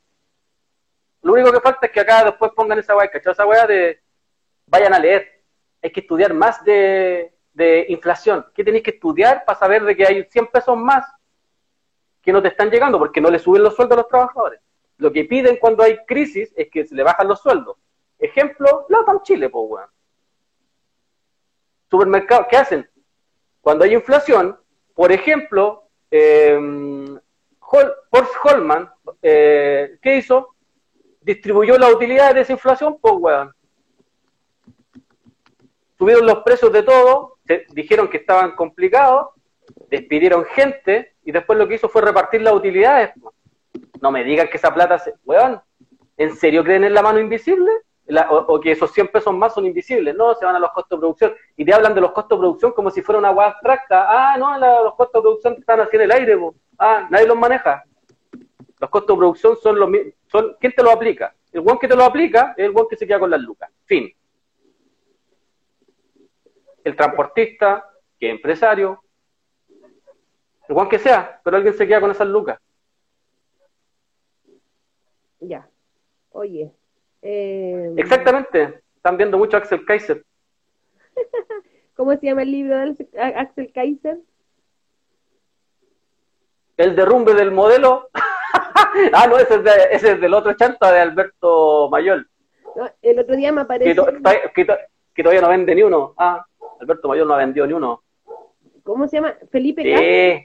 ¿Te acordáis de Felipe Cas cuando puso piensa más en tus deberes y no en tus derechos? Sí, oh, weón. Un afiche.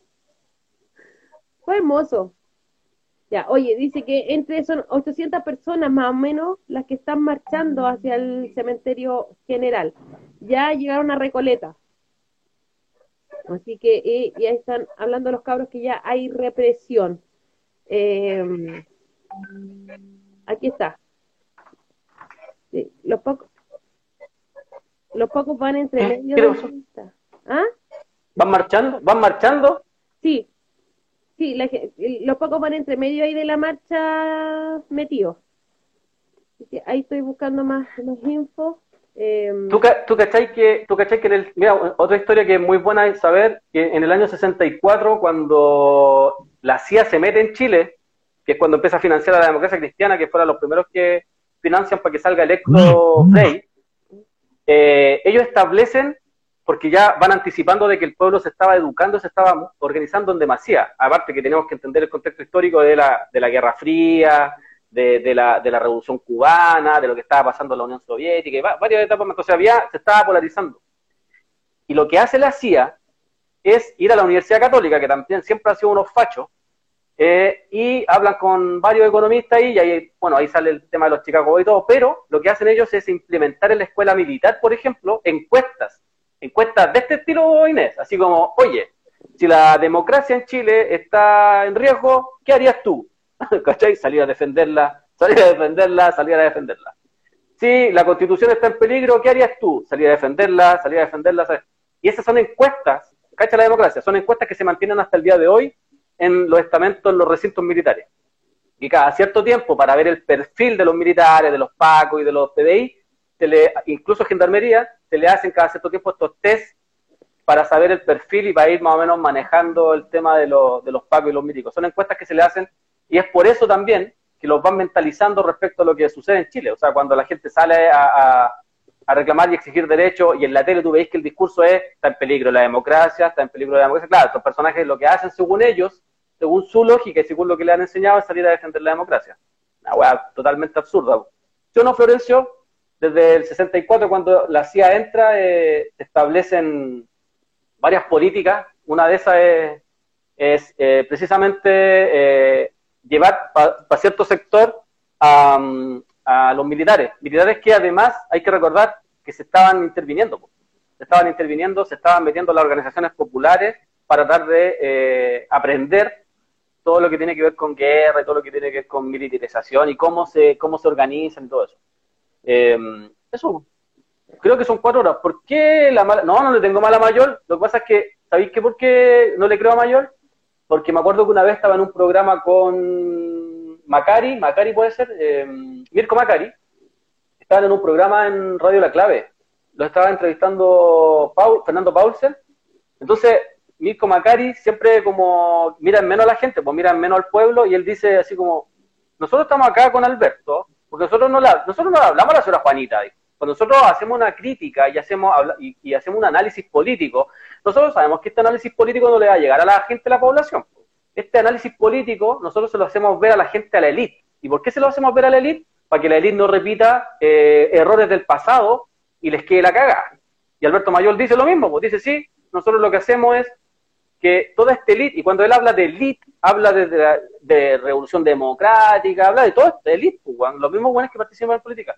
Y dice pues, que ellos no, su discurso, ellos saben que no llega a la población, saben que su información, saben que su reportaje en ese tiempo en el mostrador no llegan a la población, pues, llegan a la élite, porque ellos lo que único que buscan es que la élite no equivoque el camino, ¿cachai? Entonces le van diciendo lo que no tiene que hacer, pero a la élite. Entonces, cuando él en ese tiempo saca, saca su libro El derrumbe del modelo, creo que se llama, no vendió ni un libro, pues, si todavía lo están vendiendo en el Jumbo.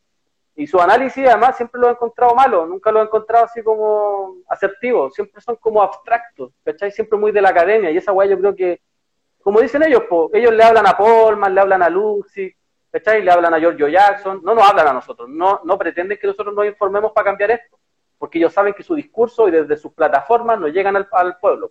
Y eso, no es que no que me caiga mal, que lo encuentro chanta no. Oye, ya, la marcha ya va en Recoleta, entre medio de la marcha, porque tomaron la calzada, pudieron tomar la calzada, o sea, la, calle. Puta, acá estoy viendo a Piensa, Piensa que está transmitiendo en directo, porque los demás cayeron. O sea, llevaban mucho rato, eh, digamos, transmitiendo, entonces tienen que haber caído, tienen que empezar la retransmisión de nuevo. Si son 100 pacos es poco, más guanacos, zorrillo, entre medio de quienes van marchando. Así que Eh, ojo con lo que va a estar pasando, ojo lo que va a estar pasando durante todo el día en los territorios. Yo decía, anoche eh, los helicópteros volaban bajísimo con su foco prendido y toda esa cuestión.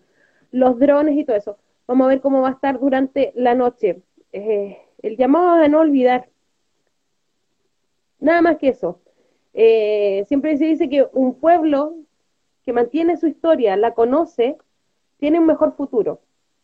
Cuando lo que me preguntaba el Carlos, así como el miedo es a cuando te ponen, te imponen el miedo, porque eso es imponerte el miedo de que, que no vuelva a ocurrir, es una amenaza directa y constante. Pero ya eh, los cabros, estoy hablando de los cabros de 17, 16, 14, 15 años, ya no tienen miedo. Y no es porque no vivieran la dictadura, son los herederos de esta dictadura. Este sistema es heredado de la dictadura. Que eso tiene que quedar siempre clarito. Ayer, antes de ayer lo decíamos, esta nueva constitución va a decirnos no más AFP, nos va a decir no más ISAPRE, va a decir no más lucro en la educación, va a decir que el grupo Lauren, por ejemplo, se vaya, o otros grupos como, no sé, que Corpesca deje de robar los recursos naturales o que Corpesca deje de financiar a, los, al Congreso.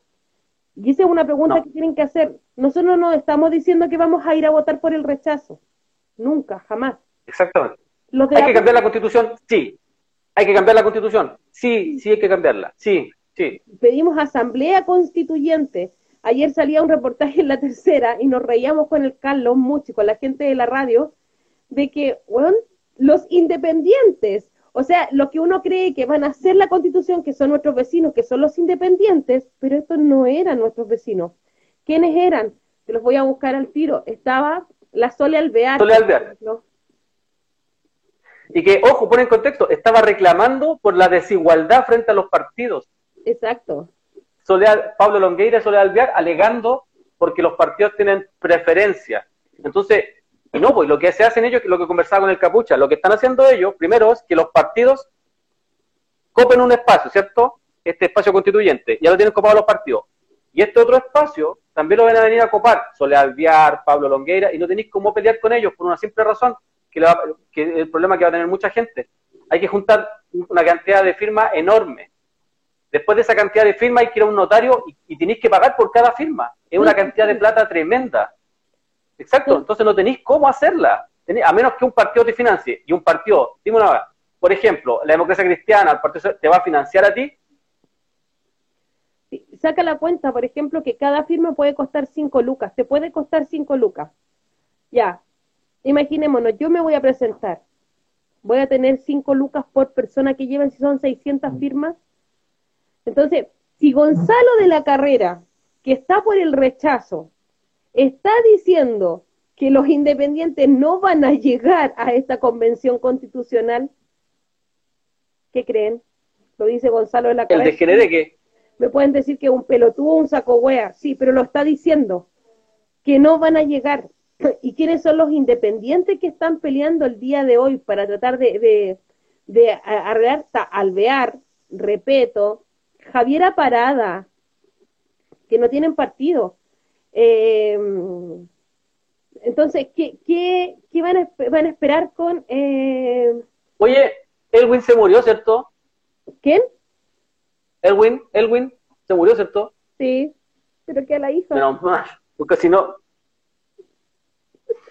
Bueno, porque lo único que falta, weón, que, que, postulen a, que postulen a constituyente a Ricardo Lagos, que se murió, y a Elwin, que se murió. Ricardo Lagos se murió, ¿cierto? Se murió. ¿O no? Ojalá que esté muerto para que no lo, para que no lo postulen, ¿ah? Porfa, porfa, porfa. La verdad es que acá, cuando uno habla de cambiar la constitución, cambiemos la constitución, pues. Nosotros estamos de acuerdo con eso, pero cambiémosla. Yo no estoy ni ahí con maquillar la constitución de Pinochet. Convención constituyente está por debajo de la ley. Asamblea constituyente libre y soberana está por encima de, de la ley. O sea, puede hacer lo que ella quiera sin marco legal. Convención constituyente, insisto, está dentro del marco legal, se rige por la ley actual la Corte Suprema la va a avisar, la va a avisar también una, una, mm, una comisión técnica que va a impedir que se hagan cambios. Uno de los cambios que no se puede hacer es cambiar, por ejemplo, todas mm, las decisiones de la, de la justicia chilena. ¿Y por qué no se cambian? Porque todas las decisiones de la justicia chilena tienen que ver con los tratados de libre comercio. Entonces, olvídense de que no va a haber no más FP. puede que le pongan otro nombre. Ese es el punto. Le pueden cambiar el nombre a la FP, le pueden cambiar el nombre a la ISAPRE, le pueden cambiar el nombre al Sename, le van a cambiar el nombre a pero la estructura no se va a cambiar dentro de esta institucionalidad, pues, Si nosotros, ¿qué, ¿qué, tenemos que analizar? Jaime Guzmán, José Piñera, Pinochet, Lavín y todos estos personajes que escribieron esta constitución fueron parte. Diseñaron esto para que nosotros podamos resolver las demandas sociales, para que nosotros podamos cambiarlo. No. No, Jaime Guzmán dejó tan amarrado esto que lo hizo precisamente para eso. De hecho, ahora se viene la frase esa de que cuando el, cuando el enemigo quiera hacer cambios profundos, esta constitución lo va a dejar amarrado. No es así la, frase, pero es como eso. Eh, entonces hay que estar atentos a eso. Entonces nosotros no es que llamemos a no votar, no, vayan a votar y hagan, ya, ya ármense y, y, saquen comerciales por la tele y todo lo que quieran hacer, sí, dale. Pero no nos vengan a decir que eso es un hecho histórico y que ahí se va a cambiar, porque ahí no se va a cambiar en lo absoluto nada, hasta que no sea una asamblea constituyente y soberana y libre. ¿Y qué me va a decir? A ver, espérate, espérate. Van a postular a la constituyente, a... ¿Quién podría ser? Eh, Burgo. Ah, no, si Burgo ya se postuló, ya está. Y ojo, ojo, mira, toda esta mierda de que aparecen en la segunda, aparecen en todos lados, no, yo voy a ser constituyente, esa weá es estar haciendo campaña solapadamente. Entonces, encima los buenos son desleales con con la gente que no tiene pantalla. ¿Cachai? Porque empiezan a sonar los nombres antes de empezar las campañas. ¿A, quién postularon? Ya dime, ¿a quién postularon? No, no me estoy riendo de eso, me estoy riendo de que eh, París hizo otro llamado más hoy día. ¿A qué? A que compren cuadernos torres para escribir a la gente que vaya a los asados. No, que no quemen neumáticos porque contaminan.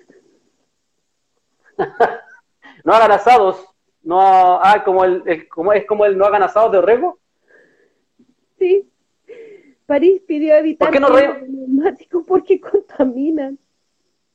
¿Por qué nos reímos nosotros de esto? Porque hace años atrás apareció un estudio del mismo Ministerio de, Medio Ambiente, que vale callampa, todos lo sabemos, pero esa vez hicieron una pega, y, pero no la sacaron a la, a la luz pública, que tiene que ver con que lo que contamina en realidad la ciudad son todas las chimeneas y todo lo que se establece en el sector alto de la ciudad la noche se produce la, ¿cómo se llama? ¿Te acordáis cómo se llama técnicamente el, eso de que se traslada toda la contaminación a los sectores bajos? Eh, poli, pues, se me olvidó el nombre técnico, ya se me olvidó, pasaron tantos años. En ese tiempo lo decía Gardo, pero ahora se me olvidó. Bueno, toda esa contaminación se traslada durante la noche a los sectores periféricos, a los sectores bajos del valle. Y eso es lo que termina contaminando. No si hacía un asado, como decía Orrego, no si prendía un neumático. Eso se va, se termina yendo. Lo que contamina en realidad son todas estas chimeneas y todas estas empresas que están en el sector alto, sobre todo las chimeneas. Y cuando a Orrego se le pregunta eh, por qué no fiscalizan el sector alto, y no tienen tantos fiscalizadores, entonces tendrían que eh, fiscalizar casa por casa y eso es imposible hacerlo. Eh, entonces, y eso es lo que apareció desde el mismo Ministerio de Medio Ambiente, que al final terminaron por, por así decirlo, haciendo tira ese, ese estudio porque los sapeaba, los sapeaba ellos mismos, así que se lo guardaron, se lo tuvieron que, como le dijo el otro día un compa a un viejo de rechazo, tuvieron que hacer, tuvieron que enrollarlo y metérselo en cierta parte, porque no pudo salir a la luz pública ese, ese estudio, de esta tan linda democracia. Por eso nos reímos de esto cuando hablan de la, quema neumática y todo esto, porque otra wea que es para criminalizar, es para tratar de poner el foco en otro lugar. Bueno, hablemos lo que pasó ayer en la cárcel, pues, Santiago 1. Te mandé el... Te... Sí, pues yo no, sí, yo no quise publicar el video porque aparecen caras de muchas caras, entonces no sé qué pensabas tú. Pues. Bueno, Dale nomás, explícalo tú porque... Para comentar, ayer hubo una riña en el en la cárcel Santiago 1, cárcel concesionada, ojo, cárcel concesionada, los módulos 37, 38 creo que fueron, eh, y según Gendarmería, eh, los internos agreden a Gendarme. Está el video. Lo terrible del video es que Gendarmería se podría haber retirado y pueden haber entrado con antimotines, haber sacado la suya y todo eso. Pero los gendarmes estaban peleando con estoques con los internos. Y los llamaban a pelear. Onda, ven para acá porque soy choro. Y es la misma función, es sacarle filo al estoque con la con el cemento. Es horrible el video. Hay un fallecido Y Gendarmería dice que hay tres gendarmes que están eh, heridos, no graves, pero... Eh, alguien dice, pero los gendarmes no pueden ocupar estoques. Bueno, aquí se ocuparon estoques, está el video, ¿no? Sí, pues, está el video. Pero se llama, la cápsula, el, el, medio se llamaba cápsula informativa. Es que no me recuerdo. Es que no, recuerdo más. Cápsula informativa se llama el medio y donde publicó el video. Y, pero es bien facho, sí, el, relato del, de la cápsula informativa. Pero sí, como dice Inés, eh, y ojo, que la mayoría de, los, las personas que está ahí está sin armas.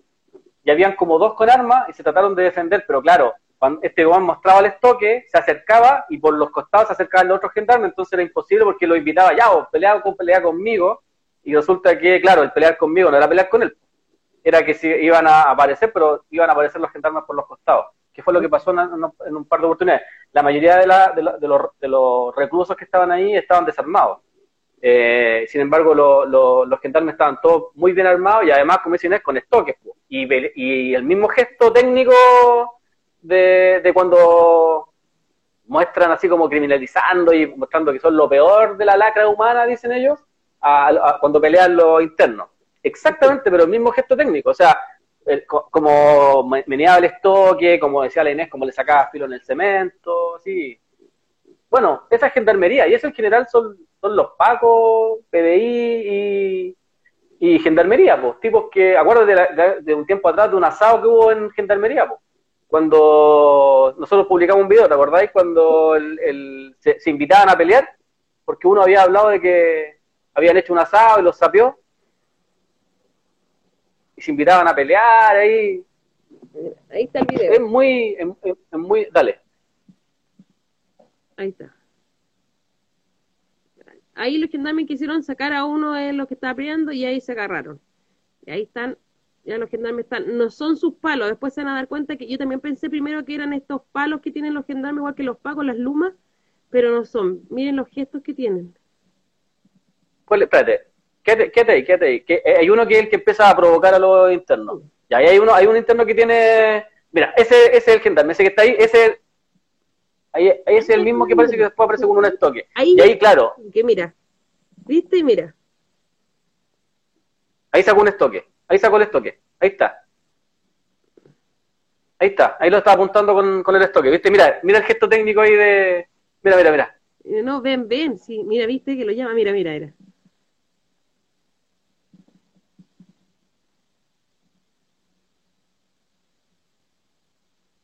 ¿Qué hubiera pasado si uno de los internos reacciona y le dice que sí que peleen?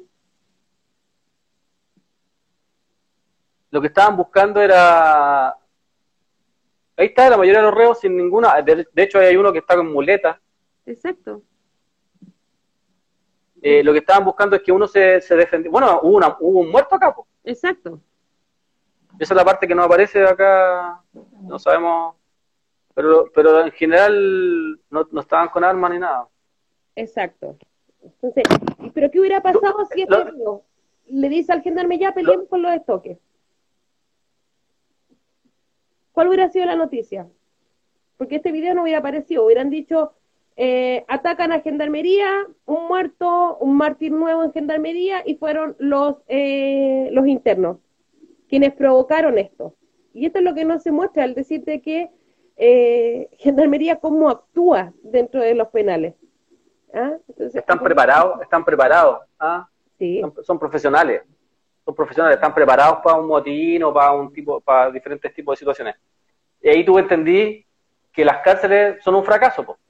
Las cárceles simplemente no son espacios donde se reintegre o, las personas que estén ahí vean una forma de salir de ese círculo vicioso en el cual viven. Las cárceles simplemente son lugares de castigo y de tortura. Eh, entonces, cuando tú le aplicáis tortura y le aplicáis castigo a una persona durante años, que es lo mismo que viven estas personas, la mayoría de las poblaciones, probablemente van a ser personas violentas dentro de la sociedad. Exactamente, el, sistema carcelario vale callampa, es un sistema fracasado. Es lo mismo que pasó con el, con el asesino de Ámbar. O sea, todos apuntan a, la jueza que dejó libre al personaje, pero nadie apunta que el Estado lo tuvo 13 años y pudo haberlo haber hecho un seguimiento.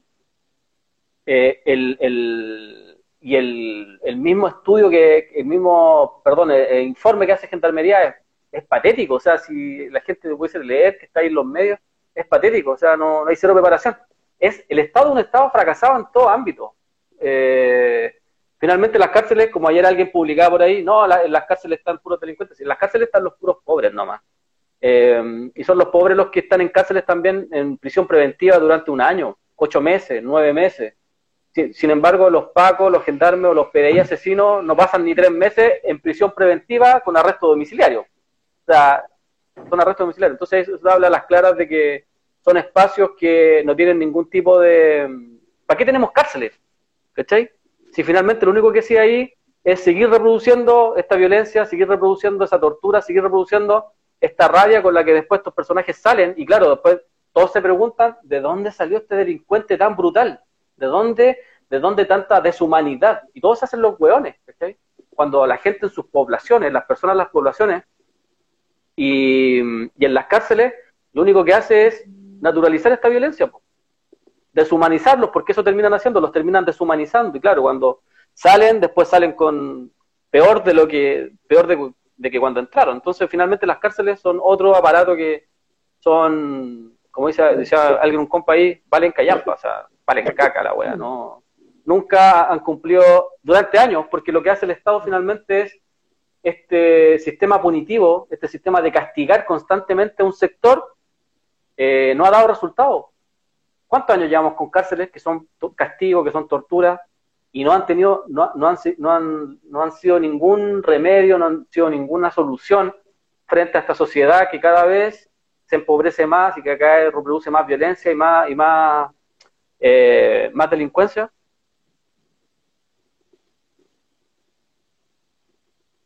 dice acá? Noticias del Cementerio General, dice Pablo 1973. Está de Santiago. Están infantería de carabineros. Sí. Perdón, perdón, que se me fue. Está infantería de carabineros sobre, sobre los pasan por sobre los manifestantes. Van dos guanacos, cinco zorrillos, cuatro retenes móviles. Sí, es lo que hablábamos, pues, jamás van a dejar de reprimirnos. Ya están avisando por parlante mm, los pacos de que eh, se tienen que retirar las personas adultos mayores, la prensa, porque van a comenzar a actuar. Eh, eso desde em, el cementerio. Ojo, huelga, huelga de trabajadores, hace tiempo no hablamos de huelga. Empieza la huelga de trabajadores de Falabella, Arauco, Maipú, no se llega a acuerdo. ¿Qué nos dice una trabajadora? Nos daban lo mismo que la negociación anterior que fue hace tres años. Incluso están entregando menos. Llegó la CRM de Salud de Cerro, eh, cerró el mall y mandan a, desalojar a los trabajadores. Eso es lo que eh, eh, está pasando en el mall Arauco Maipú, sector Falabella. Oye, eso, eso, eso colgándonos del sueldo mínimo, cuando el gobierno te dice que va a haber un reajuste cero y la CUT, que no, que no representa ningún trabajador, no tiene ninguna fuerza para doblegar eso, eso es un mensaje finalmente para todos los empresarios, que es lo que siempre hacen. Si el Estado les va a entregar cero pesos, bueno, todos los empresarios van a hacer exactamente lo mismo, porque, no le va, porque el Estado viene a proteger a los empresarios y es por eso que cuando se va a negociar, finalmente, como, decía la como decía la compañera ahí, te, te terminan entregando menos incluso de lo que tú pediste o te terminan quitando eh, derechos que te ha ido ganando en el tiempo. Sacaron una ley, si mal no recuerdo, que tiene que ver con la pandemia, que no hay negociación, que sea, que no pueden haber huelgas eh, hasta diciembre. Está, no recuerdo. está frenada, está, frenada, está frenada en el Congreso. Pero ah. está frenada porque está frenada aún, pero hay que estar ojo ahí, porque se puede extender. Porque, ojo, está frenada, no es que la hayan mandado para la casa. Sí. Porque se puede incluso modificar porque yo creo que lo que están haciendo eh, el, Congreso, el Congreso está esperando a ver cómo va, a ser el terreno, cómo va a estar el terreno político de aquí en adelante, y en base a eso es que van a legislar, y ahí es donde tenemos que estar atentos, porque ahí no nos va a salvar ningún plebiscito ni nadie, ahí vamos a tener que salir igual que para el 10%, igual que con Martín Pradena, a la calle nomás a reclamarlo, y, y, por ejemplo, cada vez que esto hagan sesiones, que toda la gente lo esté mirando, toda la gente lo esté viendo, porque cuando lo estáis mirando, lo estáis viendo, te tenéis que mamar todo un día con sus discursos, pero los buenos no votan cualquier cosa, y saben que lo están viendo. Alguien me preguntaba por qué se hace con los ladrones. Bueno, las cárceles supuestamente son para reformar, son para tratar de eh, reinsertar a las personas dentro de la sociedad. Y, y, la pregunta que nos tenemos que hacer, ¿el Estado ha cumplido eso? Yo creo que no. ni con Sename, ni con las cárceles, ni con nada. Entonces, son un fracaso, y no son un fracaso de hoy día, un fracaso de hace, no sé, 60 años, 70, 80 años. No es que nos dimos cuenta hoy día que las cárceles son un fracaso, las cárceles nunca han funcionado. En Chile. Bueno, en otros lugares también, pero en general en Chile, que es la, lo que uno conoce. Oye, ya se hizo ingreso al cementerio general, entre comillas, de a poco va ingresando la gente, eh, y está Guanacos, Guanacos, Zorrillos, eh, por Cerro Blanco ya, están ahí en contra de la gente que está resistiendo afuera para que adentro se pueda llevar en tranquilidad el acto. Lo que pasa todos los años cuando dicen, oye, se quedan afuera del cementerio para puro visitar a los pacos No, es porque cuando no se ha quedado afuera gente resistiendo, ingresan los pacos y dejan la caga adentro.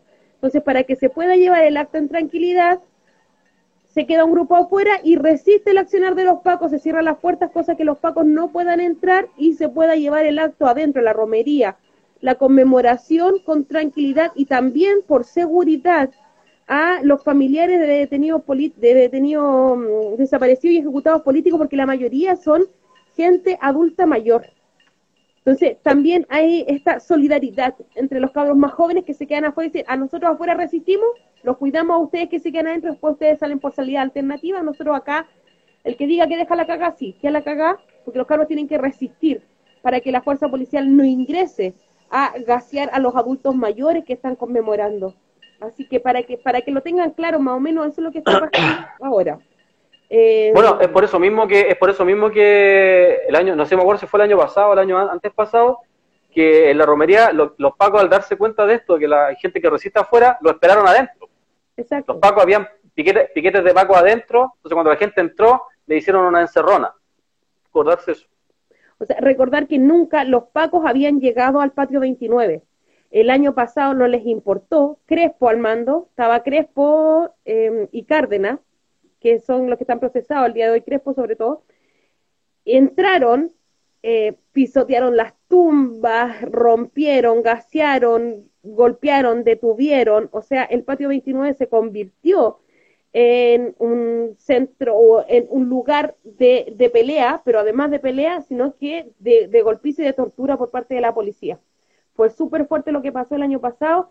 Eh, hubimos, porque me voy a incluir muchos golpeados, gaseados eh, y también detenidos en, en ese sector. Así que ojo con lo que va a estar pasando en este rato. Estamos con ahora las transmisiones de la señal 3 de la victoria porque a Piensa Prensa se le cayó, Fuga de Tinta también se le cayó y Radio Plaza de la Dignidad también se cayó.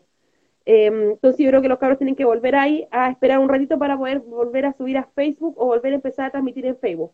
Lo que decía que los cabros están rodeados, sí, están rodeados en ambos sentidos, eh, desde eh, Recoleta y la que es la calle que está frente al cementerio, a la entrada, a la primera entrada del cementerio, que es donde se encuentra el cementerio católico también están ahí em, con... Eh, ya, me dicen que Guanaco está actuando en este minuto. Sí, sí, me mandaron unos videos. Ojo, nosotros no estábamos marchando, fueron, pero fueron, un par de compas de la radio ahí a, cubrir. No vamos a decir el nombre ni nada, porque... ¿ah? Mm. Ahí, eso. Ya, vamos a ir terminando también, nos vamos a encontrar porque hay que cargar los teléfonos para la noche y hacer un sinfín de, de cosas también. seguir publicando. Exacto. Eh, yo tengo que ir a la olla, no he ido al comedor. Ya, ahí está. Acaban de reprimir, reprimieron cuando estaba la marcha. Estaba recién, estaban reprimiendo. Así que ahí está. Eso. Ya. Ya.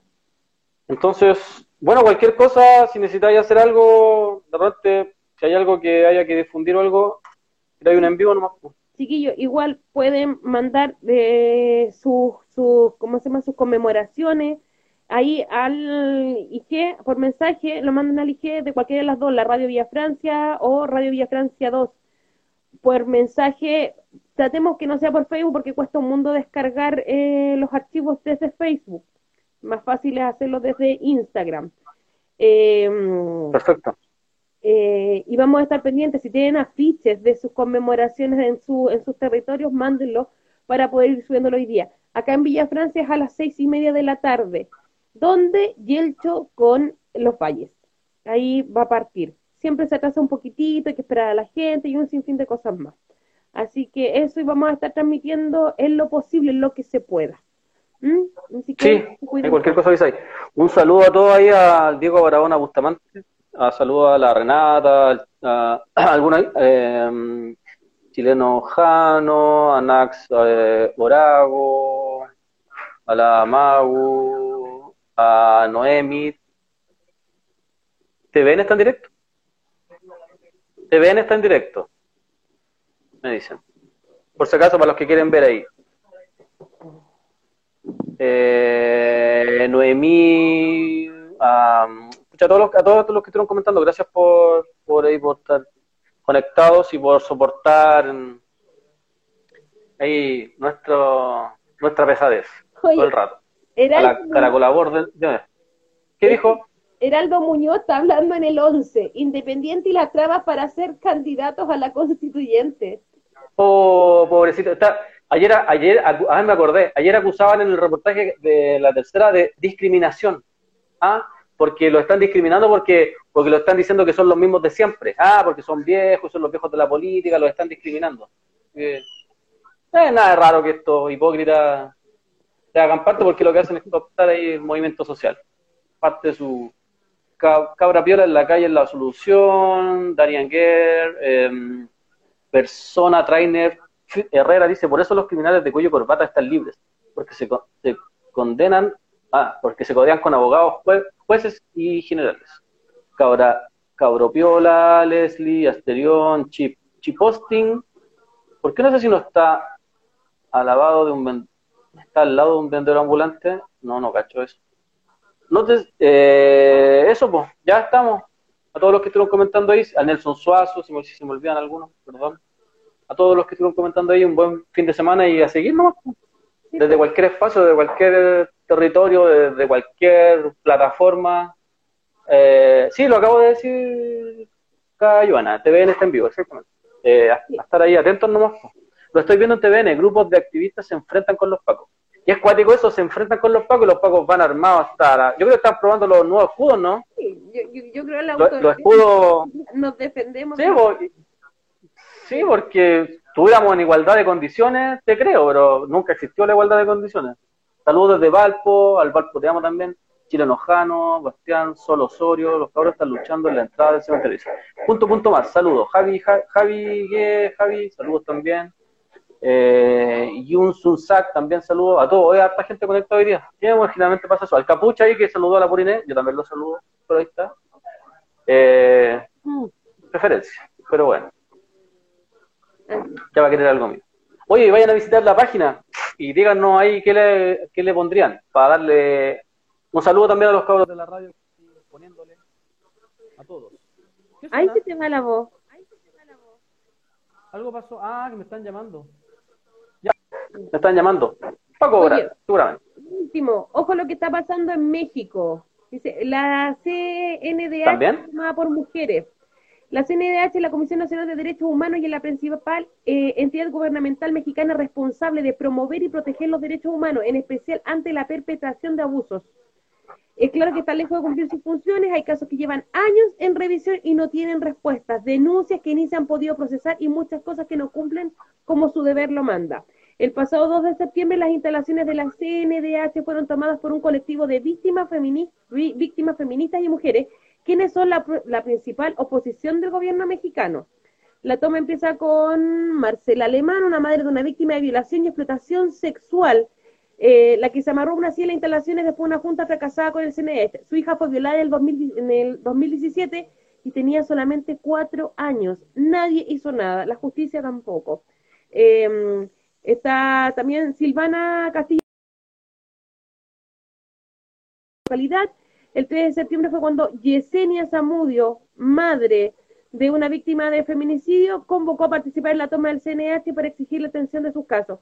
Yesenia Zamudio es la mujer que habla cuando dice que eh, hay que quemar todo, porque a ella ya le quitaron su hija. Eso es, vamos a ir terminando. Ojo con lo que está pasando en Colombia, México. Lo que está pasando en Bolivia también, ojo eso y ojo con lo que va a pasar hoy día acá en nuestro territorio. Así que un saludo grande, nos encontramos, no perdonar, no olvidar. Lo más importante, adiós.